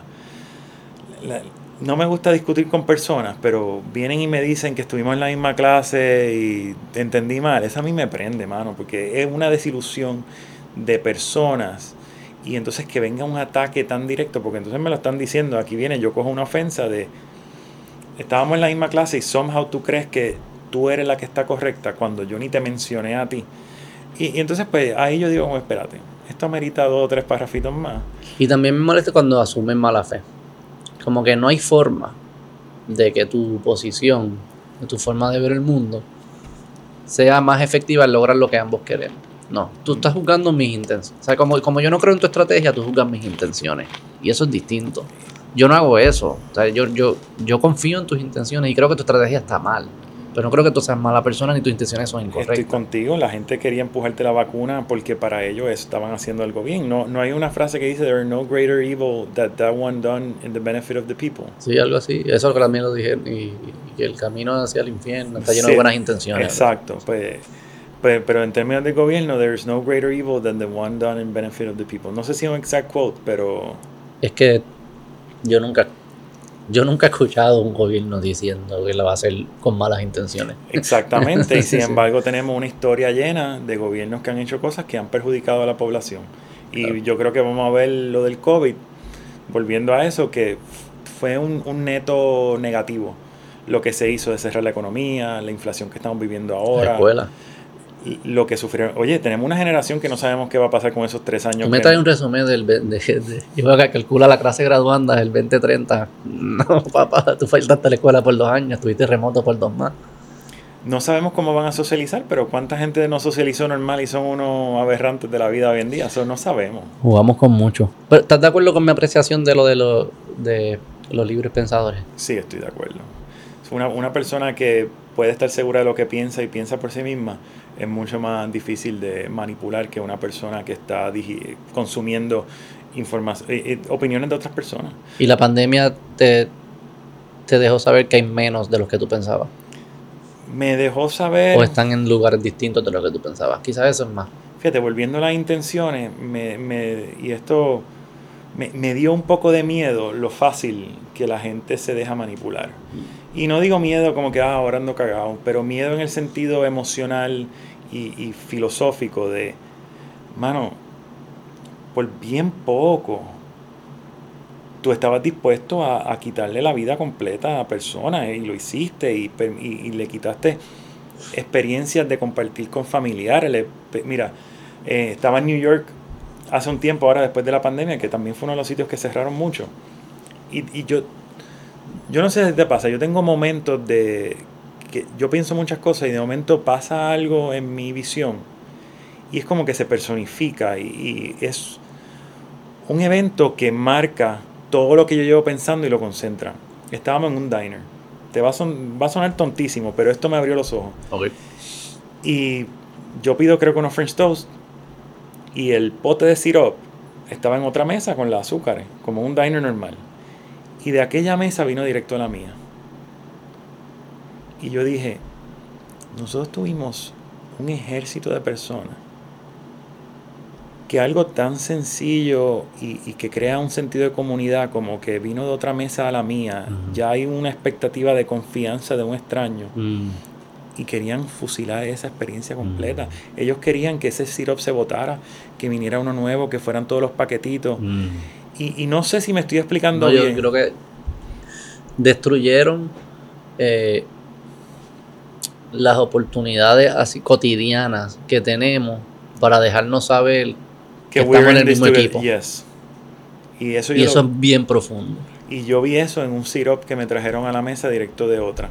Sí. Porque, y entonces otra realización que tuve ahí es, hace 10 años pasaba eso y era algo completamente normal. Pero hoy yo vi el valor de eso. Yo vi el valor de que yo no tengo, esas personas no me dan asco. A mí nunca me han dado asco. Pero si yo me dejé pensar, ah, o sea, yo, de, yo hubo tanto ruido que yo veo el valor de eso ahora mismo. Algo malo pasó, mano. Porque eso, you can't take it for granted now. And we took it for granted maybe fue un awakening. Pero ¿cuánta gente habrá tenido ese awakening? Versus ¿cuánta gente habrá visto eso mismo y dice, ah, me comeré los French toast sin syrup? Uy. Yo creo que es una. Eh, fue una. Subestimamos las cosas que. que hacen que esta experiencia esté chula y, lo que valoramos al final del día. Como que cuántas personas, y me incluyo al principio, como que, ah, mejor encerrado, no tengo que ver a nadie, qué sé yo qué. Y yo soy súper como que hater, así, introvertido, para mí no era difícil pero después era una mierda, como que yo quiero estar con la gente para decirle que no quiero estar con ellos. Ah, no, mira. pero que se nos hizo tan fácil, y ¿verdad? Eso a un, eh, a un nivel más mundano y cotidiano y práctico, a un nivel filosófico, fue como que, diálogo, la libertad aquí la tiramos por la ventana, ¿sabes? con nada, ¿verdad? Nos, nos, dijeron tres cosas y que se joda, entonces que no vayan a la escuela, que no haya trabajo, que no haya eso, y como que, wow de cero a un millón por nada. Y, y, te encierran en tu casa y el gobierno cuando más cerca ha estado de entrar a tu casa sin, sin razón. Que yo creo que ahí también hay un mensaje y eso es lo que me asusta porque en New York salieron las noticias de que si tú ves a tu vecino con más de seis personas, tú tienes que reportarlo. Hay que ser bien HP. Eso es bien, eh, eso, la gente que habla de la Unión Soviética habla mucho de esa cultura de estar choteándose a sí mismo. Y hay un cuento, yo no me sé el nombre, pero que creo que le decían a los, a, los jóvenes, el gobierno les enseñaba que si veían sus padres hablando mal del régimen en la acera, que los chotearan y eso era ser leal a la nación y va a ser eh, celebrado. Y hay un cuento famoso de un joven en la Unión Soviética que entregó a sus papás y creo que lo mataron a los papás y hicieron una celebración, hicieron camisetas del niño y qué sé yo qué. Era como, como tú creas esta, como que esta, esta se siente eerie, era como que esta Sí. energía de, de que ya no estamos todos en la misma pasando en el cielo, al contrario, es una oportunidad para yo demostrarle al mundo que yo estoy alineado con el gobierno y diciendo que José es un cabrón que me dio el sirop y no lo limpió. Mano, y se lo disfrutó. Lo y lo puse en todo. las redes y me celebraron y José es un cabrón, que no creen esto, anti-vaxxer, trompista, bla, bla, bla. Todo, todo eso. Es que Caen en package. eso, eso es lo que Trump nos dio. Ahora tú categorizas a cualquiera de trumpistas y ya ganaste. Porque hasta gente que era pro-Trump, a mí, yo era pro-Trump cuando él empezó. Yo dije, un Sí. un, outsider viene a Washington a joder. ¿No te sabía mal a las cosas como que lo de los México, de los rapes? Tú sabes que eso ya fue debunked por los ¿Ah, mismos sí? PolitiFact. Porque cuando dijo que era lo que mandaban eran rapists, eso fue parte de un speech. Y cuando tú escuchas el speech completo, Ajá. básicamente dice, y aquí pueden fact check me, pueden PolitiFact y Este eso. sí, este sí, este. Este sí. Y el, el, el speech fue, mira, que cuando tenemos un border, un border abierto, obviamente la gente que no viene legal suelen ser personas que se están escondiendo de la ley, como asesinos, rapists y Y esas que yo cosas. cogí un clip, lo que se me vio viral por ahí son clips Un clip. picados. Pero PolitiFact Ajá. o el que o político, uno de esos que estaba fa- que lo puso. Ahora y entonces la cosa es que no lo pone eh, pues tú sabes que red, yellow o green, como que red es que pues fue una mentira completa, amarillo es que context y verde pues sí, eso fue completamente cierto. Creo que está en amarillo y te explica pues fue parte de un speech, pero en el contexto él no él- en verdad él nunca dijo que México está lleno de estas personas. Ah, wow. O sea que sí. Es que Por eso hate speech es tan ambiguo. y hoy en día que es fácil, tan fácil clipear y de esto pudiese, o sea, si nosotros fuésemos bigger targets, de aquí sacan y hacen party. Como Joe Rogan, que o sea, yo soy súper fan de Joe Rogan, le Yo sacan también. los clips, ni que él es racista, pensar estas cosas es un absurdo. Todo el mundo, cuando todo el mundo es algo, nadie lo es. Y eso es lo que Ah, está pasando Eso es lo, el daño que le hacen. con, con- con racismo. Porque entonces un caso de Y racismo... de Hitler. Lo Su que, Hitler. Lo que pasó con, Hitler. con Me Too, Mm. que estoy completamente a favor de que la gente que de verdad cometió actos sexuales contra personas que no estaban dispuestas, no tenían consentimiento, menores, oye, esa gente guíndalos. Pero cuando alguien le dijo a la, a la secretaria, oye, te ves guapa hoy, y entonces a esa persona lo estamos linchando, yo creo que entonces empieza a quitarle valor a las personas. Lo de Luis que está hilarious, pero que lo linchen, haciéndose casqueta frente a gente. No, Luis no lo deben linchar porque. Porque se hacía casqueta frente a la mujer. Ah, Ahí em- entra lo híbrido, como lo de El Weinstein. power. Que Él sabe que él usó el power. Yo creo que ahí podemos interpretar. Pero Ya, yo creo que puede tener un. un, un- un una nuance. penalidad, un, un pam pam o vete. ¿Sabes? Como que. Sí, él estuvo por dos años que tenía que hacer shows por un Hungary. Pero yo creo que esa falla es reconciliable. O sea, él puede, él puede decir, mira, me arrepiento, lo hice mal, pa- pagué mi penalidad, now I'm back. No tengo que por siempre estar. Yo, yo Tiene creo, que haber una cultura también que perdona. Definitivamente, pero yo creo que eso, e- ese en específico, primero, da risa porque pues él y está funny, pero es que depende mucho de, de las personas, de las víctimas. Definitivamente si no hubo penetración y algo así, pero yo no puedo decir si eso fue tan traumante para una persona. No, yo, Yo- no dudo que haya sido traumático Por, para esa por eso muchacha. que Pero- hay que ver si para una persona normal, volviendo al hate speech y lo que incita, Sí, sí. pero yo creo que eso, eso está fuerte. Pero tiene que haber un periodo donde él puede, o sea, no puede ser para siempre que vamos a estar sacando a las personas de la sociedad cada vez que cometen. Lo que pasa es que gente por menos lo sacan de la sociedad también. Es que hay que ser Nah, esa consistente. yo no, yo, yo no lo, yo no lo, lo- Para mí es una distinción eso y lo que hace Harvey Weinstein son cosas Y Bill. Cosby. Y Bill Cosby. Está cabrón. Ese tipo era el tipo más wholesome que podíamos conocer en nuestra niñez. Y sí, ¿sabes? Luis, también estoy biased porque me gusta mucho su comedia. A mí también. Y el show Este, está bueno. Y para mí él es de mis comediantes favoritos. Este. Y yo creo que él reconoce lo que hizo y que, está, que estuvo mal y está arrepentido. Pero obviamente lo estoy viendo en los podcasts, no es como que lo conozco y no sé qué él ha hecho en su vida privada ni nada para demostrar que sí está arrepentido. Para mí todos los celebrities son weird, so no sé. Yo creo que son todos weird. Y los, políticos y celebrities, esas cosas, esto con lo del Epstein Island, eso... Todas esas mierdas son verdad.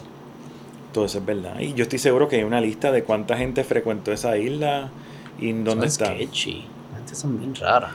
Yo creo que... lo que no celebramos tanto? Lo que estábamos hablando del poder, yo creo que cuando tú llegas a un nivel de poder donde todo se te hace tan fácil, como que hay algo en el cerebro y te desconectas de la sociedad. A mí me, a mí me saca ver a político hablando de política del día a día, músico, quien sea. O sea, yo puedo entender que un, un músico empezando tiene una mejor perspectiva de la vida y a veces esas canciones de verdad que te tocan. Pero cuando ya tú eres multimillonario, tú estás completamente marginado de la sociedad, tú tienes guardaespaldas, pierde algo. Ya entonces yo estoy viendo tu, arte como ficción. Eso lo, hablan mucho los, los comediantes. Este, hay comediantes que son anti eso. Bill Burr es un tipo que él dice, no, yo voy, a, yo voy a ir a los clubs que van los open micers. Seinfeld todavía va. Seinfeld. Todas esas personas dicen, es que si no, pierdo mi conexión con la gente. Que voy a empezar a hablar de que, ah, mi avión privado no tenía el catering, estaba malo. No, nadie te va a hacer caso. O sea, que tienes que mantener cierta conexión con la vida cotidiana normal. La, la comedia es un arte, primero, casi igual de antigua que la prostitución. Porque tú burlarte de la gente arriba tuyo eso es algo que from the dawn of time todo el mundo quiere aspirar. Y entiendo que había, había algunas de las culturas, creo que como indígenas, que era, no me sé el nombre, pero había como un rol en la sociedad que era designado para ellos. Burlarse de la... Y era burlarse de los poderosos. Y que decían que los poderosos que, que, que quitaban esa función la gente decía como que, wow, este es como un tirano, porque tú me dices que yo no me puedo burlar de ti, que va a lo que hablamos al principio de, los trans. Espera, espera, espera, espera. Yo me puedo burlar de todo el mundo, menos de ti. Eso dice algo más de ti que del, tipo que se está burlando de ti. Eso, yo vi un cambio en términos de, wow, aquí sí me voy a hundir. Pero yo vi, yo vi un cambio con Obama. Obama no nos podíamos tripear porque salía el tema, eres racista ¿Así? ¿Ah, sí. Eso lo tripeaban, lo de la voz la tripeaban, pero nunca era real. No, era, no era fuerte, ajá. Y entonces, yo veo eso, y entonces no, no, yo no tengo una crítica one way or the other. Obama tuvo sus cosas buenas, tuvo sus cosas malas como todos los presidentes, pero la, la crítica bajó y yo veo cuando usted critica a, a Obama, a Michelle, ah, eso es que eres racista. No, Michelle Obama es imposible de criticar o burlarse. Sí, sí, eso es cierto. Y entonces, ah, eres racista, es que entonces tú eres machista porque una mujer y estas cosas. Se han tripeado a todas las esposas de todos los presidentes por tiempo. La única que ahora no nos podemos tripear, pero nos tripeamos un montón, era Hillary, porque ahora Hillary es la embodiment de lo que es una mujer fuerte. A Trump nos los tripeamos con cojones. Y con razón. Sí, sí. Hilarious. Yo veo a Biden y eso es comedia andante. No se lo tripean. Y entonces cuando... el internet se lo tripean. El internet, pero los... Lo, Mainstream no se lo tripean. No sé, entonces ahí ya tú empiezas... Eso, eso a mí me hace dudar. Espérate, esto no... Sí, SNL no se lo tripea. No. Jimmy Fallon no se lo tripea. Jimmy whatever, el otro Stephen Colbert Moron no se lo tripea. Stephen Colbert, yo hubiese pensado cuando tú veías que él hacía el personaje del... Con, con Just Stewart. Ajá que le hubiese hecho field day con todos estos presidentes que hemos tenido. Pero cabrón, si le hizo campaña a la vacuna. ¿Viste el, el baile ridículo? El baile ese. Pero yo creo que el internet vino a. pues ahí es que viene Man, pero me banean y entonces no puedo. Por Big Tech. Yo creo que sí. Los Twitter Files demostraron la. La intervención del FBI y todo. Y se supone que ahora estos días Liberty Saves le dio el código a, al FBI en un raid de alguien de January 6. Y normalmente, si ellos van a hacer el raid, ellos hacen el warrant para la casa, cogen el safe, piden un warrant directamente para el safe y ahí pues tú tienes que comply. Pero están complying a lo loco y entonces creo que Sobrino lo, lo comentó, ¿dónde vamos a parar estas intromisiones porque es como que cada día perdemos un poquito más, perdemos un poquito más. Y es tan poco a poco que va y nuestros hijos, nietos, de momento ya están, ah, si la puerta no tiene seguro, pues yo puedo entrar. ¿Entiendes? Y, y, y el problema es que se, siempre, nosotros nos criamos en una época de mucha estabilidad y qué sé yo qué, que nosotros, nosotros no nos podemos imaginar que eso que vemos en otros países pase aquí o en Estados Unidos. Como que lo que pasa en China o lo que te hablaban de, de la Unión Soviética o de Cuba, qué sé yo qué. Como que tú no dices, ah, no, eso no es posible aquí. Y es como que... Ya yo veo que es posible después de la pandemia. Tiene que serlo. ¿Por qué no va a ser posible? Si es posible, o sea, no es como que seamos tan distintos. El gobierno sigue creciendo, mientras crezca, más, más, más en nuestro día a día va a estar. Lo que es que yo a veces siento como que nosotros nos escuchamos como paranoicos. Paranoico no en el sentido, o sea, paranoico es como que estás sobreestimando la amenaza. Basically. No, no, ¿verdad? No, no. Entiendo lo que tú quieres y es, decir. Y es como. Pero la pregunta es: ¿sonamos así para quién? Porque quien está pensando que sonamos así es la persona. La mayoría de las personas. Y la mayoría de las personas estaban dispuestos a entregarte a, al gobierno porque tenía a tu abuelo en tu casa. Sí, pero piensan que eso que hicieron bien. Que eso fue bien, que lo, que lo, que hicieron fue bien, que eso no es peligroso y que, y que fue bueno, que fue neto bueno. Que si, que si tú y yo hubiésemos guiado el carro, hubiésemos estado peor. Sí, esas tablillas pares, esas eran las... Pero entiendo lo que te digo, yo no, no, yo no... O sea, no ha habido como un mea culpa o un análisis, una reflexión, no mea culpa, ni digamos eso, una reflexión sobre COVID. Pero, pero eso sobre... nos toca a nosotros. Yo Sí, sí. todo el mundo que yo veo y ahora pues van a tener anticipado que era pro Vaco ID y esas cosas, cuando yo los veo en la calle les digo, hey, Vaco ID. ¿Ah, sí? Sí, esa es la consecuencia que tienen conmigo. Es tonta, pero yo creo que eso fue ofensivo. Eso yo lo cogí como ofensa. Ah, no puedes ir a comer. Si pides delivery te tienen que enseñar el fue, hubo una época en este país que eso no hacía nada de sentido. Y eso del Baco ID cuánto dinero gastamos eso sigue funcionando. Nadie se pregunta esas cosas. ¿Tú, usarías, tú, tú te gusta usar la comedia como la burla como una buena herramienta en esa situación porque yo estoy yo he pensado no no, no sé cómo llevar yo ba Baco, Baco está hilarious. Sí sí va a empezar a, burlarme de la gente. Porque a veces trato de usar la lógica para argumentar y no y es como que yo me burlo este en mi Facebook personal soy más político local en el de afuera pues soy más político porque yo también tengo otra Score Politics. Ah lo vi. Que esa es más política la, la, la uso menos pero esa está nítida me siguen un par de políticos believe it or not. De aquí o de allá de allá. Ah, verdad de sí. Core of Men. ¿Cuántos followers tiene de Core of Men ya? 55 mil yo creo. Y te lo tumban y tienes que construir de nuevo. Me lo tumbaron casi con 450, 60. ¿En, en, Facebook? En Instagram. Mm. En Facebook era casi un millón. En Exacto. Facebook tengo una que tiene como 68 mil. Que posteo como una vez al mes porque de verdad no lo uso tanto. Instagram es donde más posteo porque el mensaje es más funny y lo mando rápido y es más fácil abrirlo. En, ahora en Facebook hay que ir a pages, hay que darle el sí, sí para todo el mundo y eso. Bueno. Instagram es pap, pap y se acabó. ¿Y te autocensura? Yo mismo. Eh, hay cosas que yo no pongo, sí. ¿Cuáles son? Eh, o los temas. ¿Para qué temas tienden a hacer? No, no es tema, es que yo sé que hay, hay, Es más bien por lo que sé que me van a bañar. Si algo es muy sexual, I'll scale it claro. back. Si algo es muy agresivo, muy este, gory, me I scale it back. Si algo es tripeándome demasiado a una, sea las mujeres, sea los hombres, algo que, que yo sé que puede trigger un report, yo lo, I'll take it. ¿Y no crees que eso está forzando como que se, un vanillization de la conversación y la comedia? 100%. Pero no tengo la plataforma, yo ahora mismo si quiero, si, si quiero hacer eso, aunque no lo hago para monetizarlo, es como un hobby. Yo me lo disfruto, me gusta meterme los comments, la gente funny, uno hace amistades, yo he hecho amistades por, por eso pero yo no tengo la plataforma. No sé si me gustaría, porque como te digo, soy una persona bien privada y no sé cómo yo sé cómo reaccionaría. I wouldn't give a shit, pero tú te imaginas como que tener esa responsabilidad porque se convierte en una responsabilidad. Estoy pensando lo del podcast y entonces toda la semana hacer uno, no sé cómo tú lo haces. Porque me gusta. Yo no te diría no hagas nada que, que no lo haría, que no lo haces ya, digamos. Este, yo hacía esto sin grabar Yo si llego, se me hace más fácil ahora porque digo, tengo un podcast y más gente me dice, ah, pues estoy dispuesto.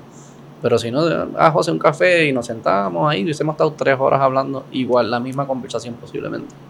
Eso que es hacer algo que lo puedo mantener porque me gusta y lo haría como quiera. Eso es lo que yo te diría. Este, si lo estás viendo como que, coño, tiene sentido añadir un podcast por un mes. Nada, si tiene sentido y no lo vas a mantener. Es que no lo vas, vas a perder el momentum. Yo lo veo como expandir lo que hago. Porque Pero te me gusta hacerlo. Me gusta hacerlo y me da Pues- risa. Y, Ah, pues eso, hazlo así. y yo escribo, porque mi sueño frustrado es ser stand-up comedian. Yo escribo skits. ¿Por qué no te paras aquí? ¿No te has parado aquí en algún lado? Eh, me Otra paraba afuera en open mics, este, pero otra época, yo me acuerdo. Se parece a Jim Gaffica, Gaffica. Sí, tiene pero él es un clean comedian. eh, Funny. Funny guy. Ahora que está más viejo con pelo blanco también, más gordito, ahora sí me Funny guy, parezco. funny guy. Pero ¿Tú te trepaste en dónde? en New York lo he hecho, pero eso es ¿Ah, sí? chiste tonto, tres minutos y me voy. Y ya, you get a laugh porque es shock comedy, es como que una de las cosas, volviendo como que yo digo, yo no tengo nada en contra de pero yo no puedo ser un gay, no me gusta el bicho. Y entonces fuera de que no me gusta el bicho, pues siento que es como mucho trabajo, como que tendría que cambiar mi ropa, tendría que cuidar, bañarme un poquito más, la barba me la tendría que robar, porque tú no ves un gay descuidado. Sí. Entonces, pues yo creo que hasta fuera de lo del... el bicho. Yo creo que no O podría. sea, que no solo el bicho. Tú, tú lo que estás diciendo es no solo el bicho lo que no me O hace. sea, even taking that out of account, Sí, sí. eh, lo O sea, que yo le he demás- pensado al, al opuesto. Yo he pensado como que me gusta janguear con hombres, hablar con hombres. Yo estoy como que. si quiero acicalarme, quiero depilarme el culo. Sex out of the equation, I'm gay. I'm, I'm, I'm, I'm extremely gay. Solo el sexo es lo único que no. Pues ves, Pero, coño, hazlo. Estaría chulo. pero es que aquí yo no... Está empezando a surgir un, o sea, una comunidad no, no, no tan grande, pero cerca de allí de Santurce, en Punto Fijo, graba- eh, hacen los jueves y los viernes, creo que. Pues tengo que escribir chistes en español a ver... Yo creo que hacen más fal- hacen falta más voces como la tuya, no, no necesariamente stand-up, este, que estén dispuestos a pensar, a decir las cosas, un poco como que es casi como que yo siento que esta cultura está ahí, como que y hay que como que que se, que Es se que- es que- expanda, que, empiezan a abrir, no me importa que tú pienses distinto, pero solo piensa distinto y hay- dime hay- las cosas Hay, y es como hay resistencia. Entonces, es que te digo, esta conversación igual, yo tengo esta conversación con mucha gente. Lo que pasa es que mucha gente está en contra de lo que yo digo y, y no creen lo que yo digo. Entonces, porque tú has dicho que sea raro. Dime todo, lo que yo he dicho aquí, eso del con, con la pandemia, Vamos uno por uno. Lo de la pandemia. eso Tú no estás diciendo que el virus no existe. no. Tú dices que el virus presenta ciertos riesgos, distintos riesgos a distintas personas. Y que la, posiblemente la respuesta se tenía que eh, armonizar con esos riesgos. Y eso implicaba más responsabilidad individual.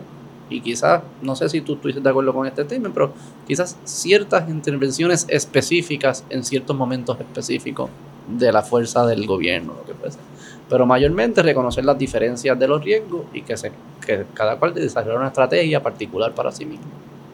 Eso para mí no me parece controversial. ¿Qué tiene controversial eso? Bueno, pues la segunda enmienda ofende a mucha gente. Yo soy pro arma y más en Puerto Rico. Y eso ofende a muchas personas. Yo creo que eso es, es más, porque la- es realidad que la cultura de Puerto Rico no tiene, la, no, no tiene esa relación con las armas, igual que la, que la Te sorprendería que hay muchas armas y mucha gente en una cultura grande. Pues, pero no se siente parte del, como que del, de- del mainstream, como en Estados Unidos. La, la, saca- la tratan de sacar del mainstream, pero está ahí, está más presente. Eso que yo creo que es más, yo no era, yo no tengo pistola y yo no entendía, pero con educación y conversaciones lo voy entendiendo y digo como que coño, I get it, I cannot get it y si creo en estos derechos de libertad, pues este me parece ser uno.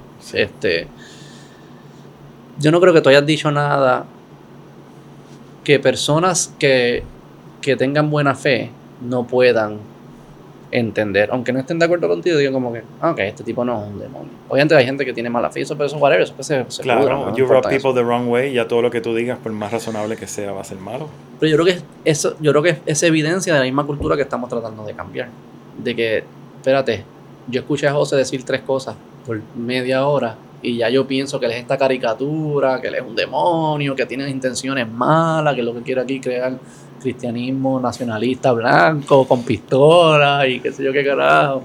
Eh, son caricaturas y una cultura de conversaciones más libres y de personas eh, que, nos atrevemos a decir las cosas, más honestidad en las conversaciones públicas, no esta apariencia en los medios, qué sé yo qué carajo, permitiría yo creo que, que florezca esto de alguna manera. Tú sabes que me, me traíste, y me imagino que estamos terminando, pero me traíste una cosa que quería hablar contigo. A pues dale, zumba. Y es que yo creo que el, el character flaw más grande que afecta la sociedad en todos niveles sociales, culturales y económicos, es cogerse muy en serio. Sí. Y, que, y quería hablar de eso porque eso es algo que yo quería hablar con, con Ah. Sobrino. Ok, dale. Y, y entonces Man, como yo te digo, empieza que yo Mm. quiero burlarme de las personas.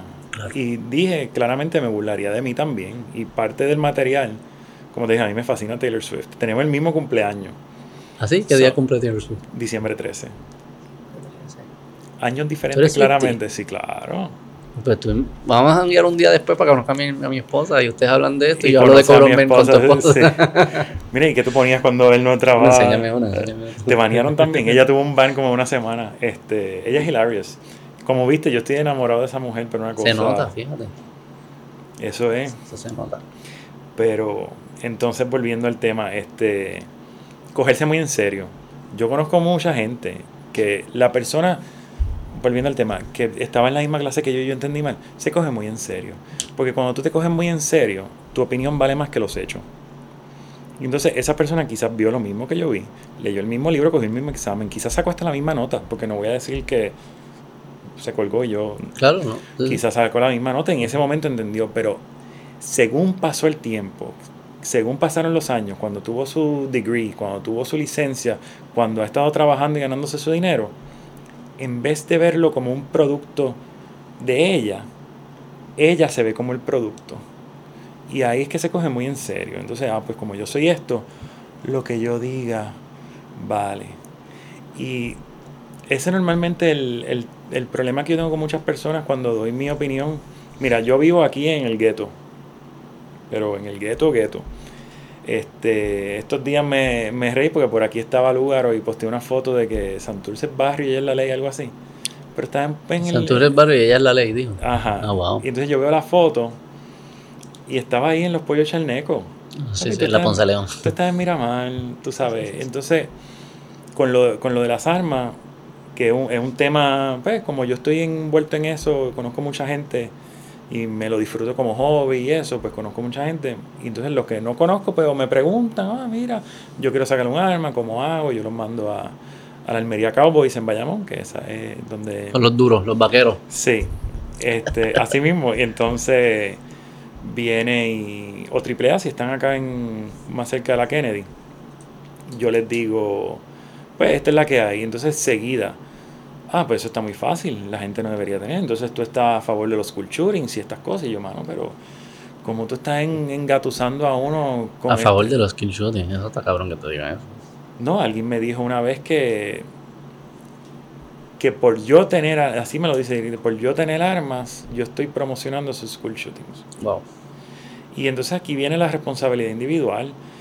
Yo solamente he conocido, y doy este ejemplo sin dar el nombre, una persona que yo genuinamente respeto su opinión en contra de las armas. Y te voy a decir por qué. She put her money where her mouth is. Esta persona vive en un condominio con, con seguridad armada y ella es anti-arma. Y ella aboga constantemente que la seguridad del edificio no está armada. Mm. Versus, hablo con una persona que trabaja en un edificio donde están armados y yo le digo, mira, antes de que tú... Mira, yo vivo en casa solo con mi esposa. Yo quiero defenderme. Si tú crees que yo no me debo defender con mi propia arma en mi casa, vete a tu edificio, mándale una cartita a la seguridad que tú quieras hacer una petición de que ellos se desarmen. Right. Ah, no, pero es que ahí trabaja mucha gente y Sí, sí.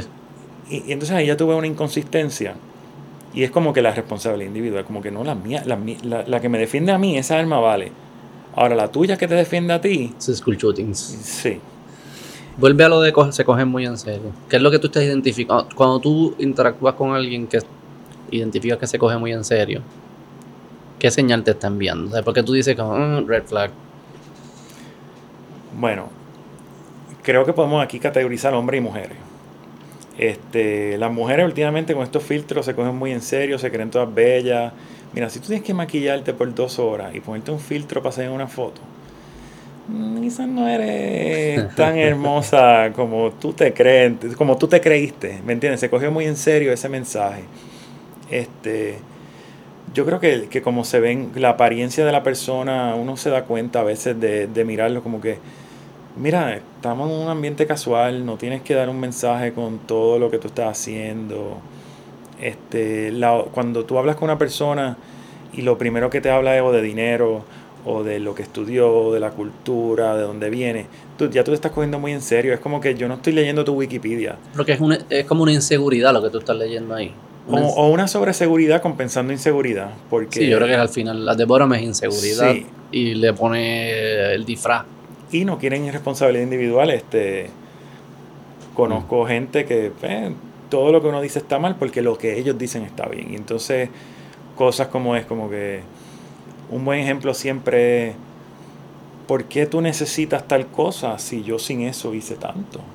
Y es como que, pues, good for you, pero yo necesito esto, yo necesito estudiar, yo necesito trabajar. Y entonces, otra cosa de cogerse en serio es que no reconocen su propio privilegio. Mucha gente viene de privilegio y yo te juro que se hacen ciegos al privilegio. Yo, como te dije, cada vez que yo veo, tengo un problema, yo trato de buscar dónde yo fui el causante del problema. Y una de las cosas, yo tengo unos privilegios. Mis papás me dieron una muy buena vida.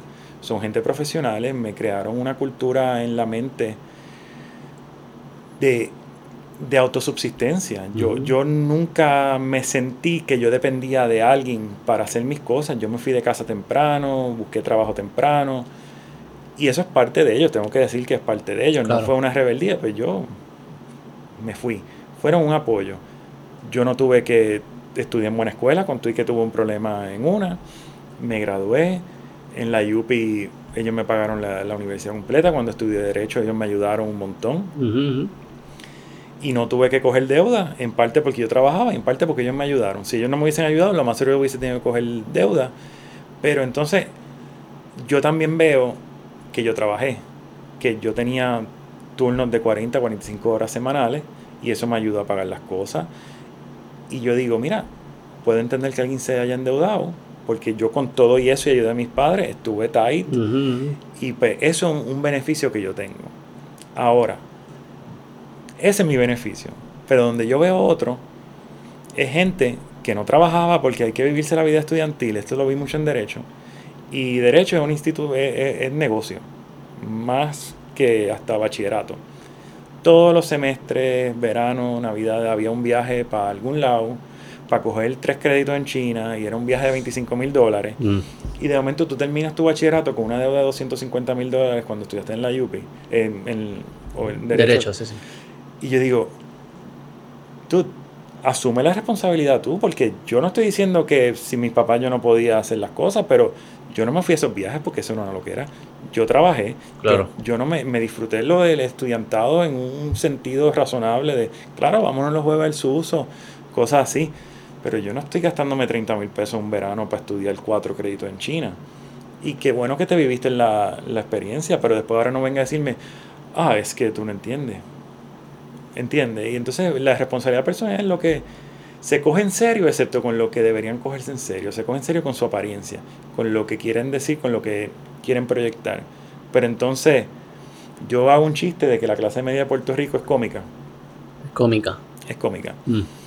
Porque yo creo que esto es un factor cultural y una mezcla de Estados Unidos y la izquierda opresada mm. con Coge una persona típica, clase media, hoy en Puerto Rico, en sus late 30s. Lo más seguro, vive en Guaynabo en una urbanización. Lo más seguro tiene algún carro de lujo. Y lo más seguro todavía deben algo de, de su deuda estudiantil. Sí, sí. Entonces, esa persona, tú hablas con ella en diferentes situaciones y te está hablando de que el Porsche está bien cabrón y que la casa tiene esto y lo otro y el equipo de música. Y entonces hablas de momento, cambia el tema. Ah, pero yo debo la, la, la, educación todavía porque en verdad el sistema está dañado. Y yo estoy Y yo, espérate. Ajá, entonces o tú eres come mierda o eres... Entonces yo veo, ese clash para mí es hilarious, porque tú puedes hablar con gente. Pasa algo en Estados Unidos, ay, es que el gobierno nos maltrata, no deberían hacer esto. Pero tú no estás, tu post anterior no eres tú de chinchorreo en el porche. Sí, sí, sí, sí. ¿Dónde está esta opresión que tú hablas? ¿Dónde está el racismo que tú estás sufriendo? Y sí, que sí, sí, sí. I find that funny. Sí, it is funny. Y ahora yo voy a coger backlash por eso si me escuchan, por eso. No, digo, yo creo que es, es, es cierto. Este, hay mucha inconsistencia y seguro uno peca de eso también. Ah, de y es bueno que haya personas que no la señalen. Pero para que las recibas y sea positivo, no te puedes coger en serio. No te puedes coger tan en serio. Este, eso yo lo aprendí mucho de, de los comediantes. Este, y Make de- fun of yourself. Make fun of yourself. Eso yo lo aprendí también en el. Como que. eh, eso se- en, en mi corillo de amigos. Si alguien no es capaz de reírse cuando se hacen chistes o no te sabe burlar de mismo, es una, es una señal de que este cabrón no es del corillo. Es como que eso se siente. Este, y uno desarrolla ese músculo. Y, y para mí es. No sé. Y, y sin eso yo no pudiese tener las conversaciones que yo tengo, yo siento. Yo creo que la gente se, se abre conmigo porque ven que yo no me cojo muy en serio, que yo la paso bien y es importante para mí tener una buena conversación, pero cabrón, es como que, ajá, estás en un podcast lleno de day, como que qué privilegio, tres horas hablando un Ajá. fucking martes. Este, Oye, esto es un privilegio por sí que esto es un que privilegio, puta, Sí. claro, claro que sí, claro que sí. Y tratamos de hacerlo bien y añadirle valor al que escuche, lo que sea, pero reconocer que es lo que tenemos. Cabrón, ¿sabes que yo, no- yo, yo nunca he entendido esa actitud de, De cogerse en de serio. cogerse en serio, que va alineado a lo de ofenderse por todo, que va alineado a... a todo lo denominador común, somehow, los políticos se cogen bien en serio. Demasiado. Y entonces yo creo que es uno de los problemas que estamos teniendo. Ya no hay servidores públicos, el gran término. Servidor público, pues mira, servidor público te dice, mira, estás haciendo algo mal. ¿Sabes qué? Te escuché.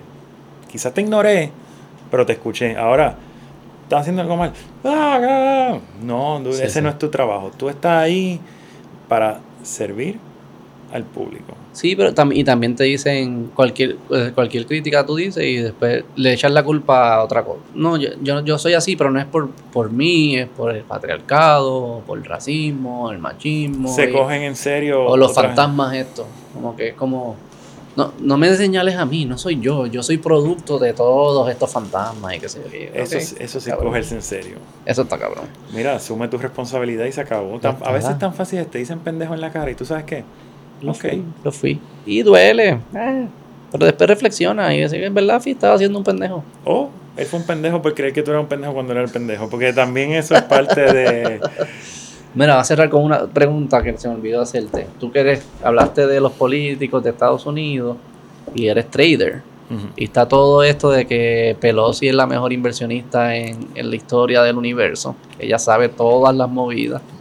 Y, los, y que, y que lo- lo- el retorno de inversión de los congresistas en Estados Unidos, esos tipos son buenos inve- inversionistas. ¿Qué pasa allá adentro? ¿En verdad eso es como insider trading o qué es lo que lo, lo que pasa es, cuando tú controlas política de un aparato tan grande, que gasta tanto dinero, vamos, vamos a medir el, el gobierno de dos maneras. Como un patrono, so, tiene un personal grande, y como un banco que está ahí para gastar. Cuando tú tienes control de dónde se va a gastar el dinero, se te hace mucho más fácil meter dinero en cierta industria. Eh, cuando tú sabes que tu, eh, tus empleados van a tener un aumento, van a aumentar la capacidad, se te hace fácil invertir en regiones donde se van a ver esas cosas. Claro. Y en el caso de Pelosi, pues no decir nada concreto que vaya a hacer algo como difamación, pues definitivamente ya está en una posición privilegiada en conocer dónde van a ir trillones de dólares a través de una década. Esta gente son controlan trillones cuando tú empiezas a ver año tras año los presupuestos y cuando ellos dicen vamos a invertir en clean energy ese bill que aprueban está años dando vuelta entre la casa. So, cualquier persona en un momento dado puede decir, estas son las cinco compañías de clean energy dominante y el gobierno federal está planeando invertir en esto. 2 más Ya 2 es está. 4. Sí, sí. Y ese, ese yo ellos creo pueden invertir directo en se, está- empresas. se están haciendo, bueno, entiendo que hay unos caveats, pero muchas veces con que el esposo sea el que es dueño o la esposa del- de, la, de la cuenta, no importa, porque si hay unos, ellos tienen que hacer un disclaimer de que son accionistas en tal cosa, pero eso nadie lo está chequeando hasta recientemente y ahora también eso en lo que ellos lo reportan y sale el informe donde salen, ella puede comprar, ella o él, cualquier persona puede comprar acciones hoy y no sabes de ella hasta el año que viene. Mm. No es inmediato. O sea, que no hay forma de, de invertir con ella tampoco, de saber, ah, mira, ella invirtió ahí, vamos a invertir. Sí, acá". hay, hay gente Sí. que traquea, pero ya tú estabas atrasado. Porque en lo que se reporta y pasa el proceso, pueden pasar meses. Pero depende. También ella es tan vieja que ella invirtió en dinosaurios y esos dinosaurios ya son petróleo. so- Va por el de nuevo. Ay, Dios mío. Eso es lo que queremos, man. Age limits y no pueden tradear ellos ni familiares directos. Eso es lo que deberían pasar. Pero nadie le. Oye, de las cosas que. ¿Por qué me gustó Trump? Cuando le dijo: Yo no. Tú no vas a quitar los tax breaks míos porque todos tus donantes. Sí, sí. Él fue un honesto mentiroso, es algo raro. Él, Sí. él, él fue honest- él decía lo que estaba en su mente. Él fue un false outsider para mí. False. False. ¿Por qué false? Porque resulta que él estaba más conectado en la política de lo que nosotros nos imaginábamos. Obviamente era una figura pública bastante conocida. Pero, mano, que seis meses en DC y ya estaba actuando como todos los demás, eso a mí no me... It doesn't happen. Y más una persona tan grande... Cuando digo persona, una personalidad tan grande como la de él, creo que es difícil que eso salga tan rápido si no es que ya estaba ahí. O sea, no- tú- si no, DC es extremadamente poderoso en convertir a las personas. Y tú dices, eh, su figura es tan grande y su personalidad y eso que Que no debe haber sido tan Bueno. fácil, pero si es así de grande, yo creo que tenemos que es preocuparnos. otro porque- problema el que tenemos. Sí. Es más grande de lo que pensamos. Yo creo que es más que él ya estaba en ese mindset y le gustó el poder y la farándula. Que sabemos que le gusta. Este. Vamos a ver qué pasa ahora en las próximas. El viejito. ¿El viejito llega o no llega? Yo no sé, ese yo creo que lo reemplazan. Un día lo vemos joven y es que tiene un clon. Ve el sombrerito. Mejor que Kamala. Esa sí es bruta. Pues mira, eres anti. Ella es india, eh, negra, eres racista de indio, negro, hawaiano, antimujer. Esa mujer es la trifecta. Tú la criticas y tú has criticado a, a toda Sí, la población. Soy antibruto también. What we have to think about is thinking about how we're going to think about what we thought was thinking. And that's why we're thinking. y lo de las school buses. Well, you love the school buses. Esa mujer está. José, ¿la pasaste bien? Sí, señor. Espero que no tenga ningún impacto negativo en tu vida. No, ya. Lo negativo siempre trae algo positivo, acuérdate. Yo no veo la vida así. verdad, eh. Si trae algo negativo, lo más seguro va a venir algo positivo. Pues me das las gracias entonces. Exactamente. Pasó algo, digamos. Si pasa algo, entonces, bueno.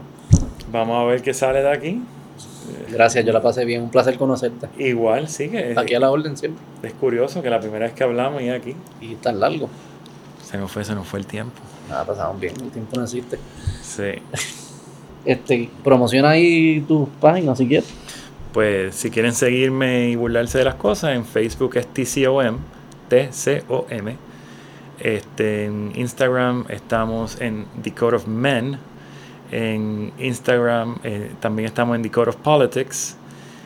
Eh, y entonces también en Twitter estamos en The Code of Politics and The FKN Code of Men. Gracias, José. Escúchenlo. Síganlo. Si hace el podcast, nos avisa. Claro. Para lanzar, para promocionarlo. Este. Y nada, dejen la changuería. Dale, bye.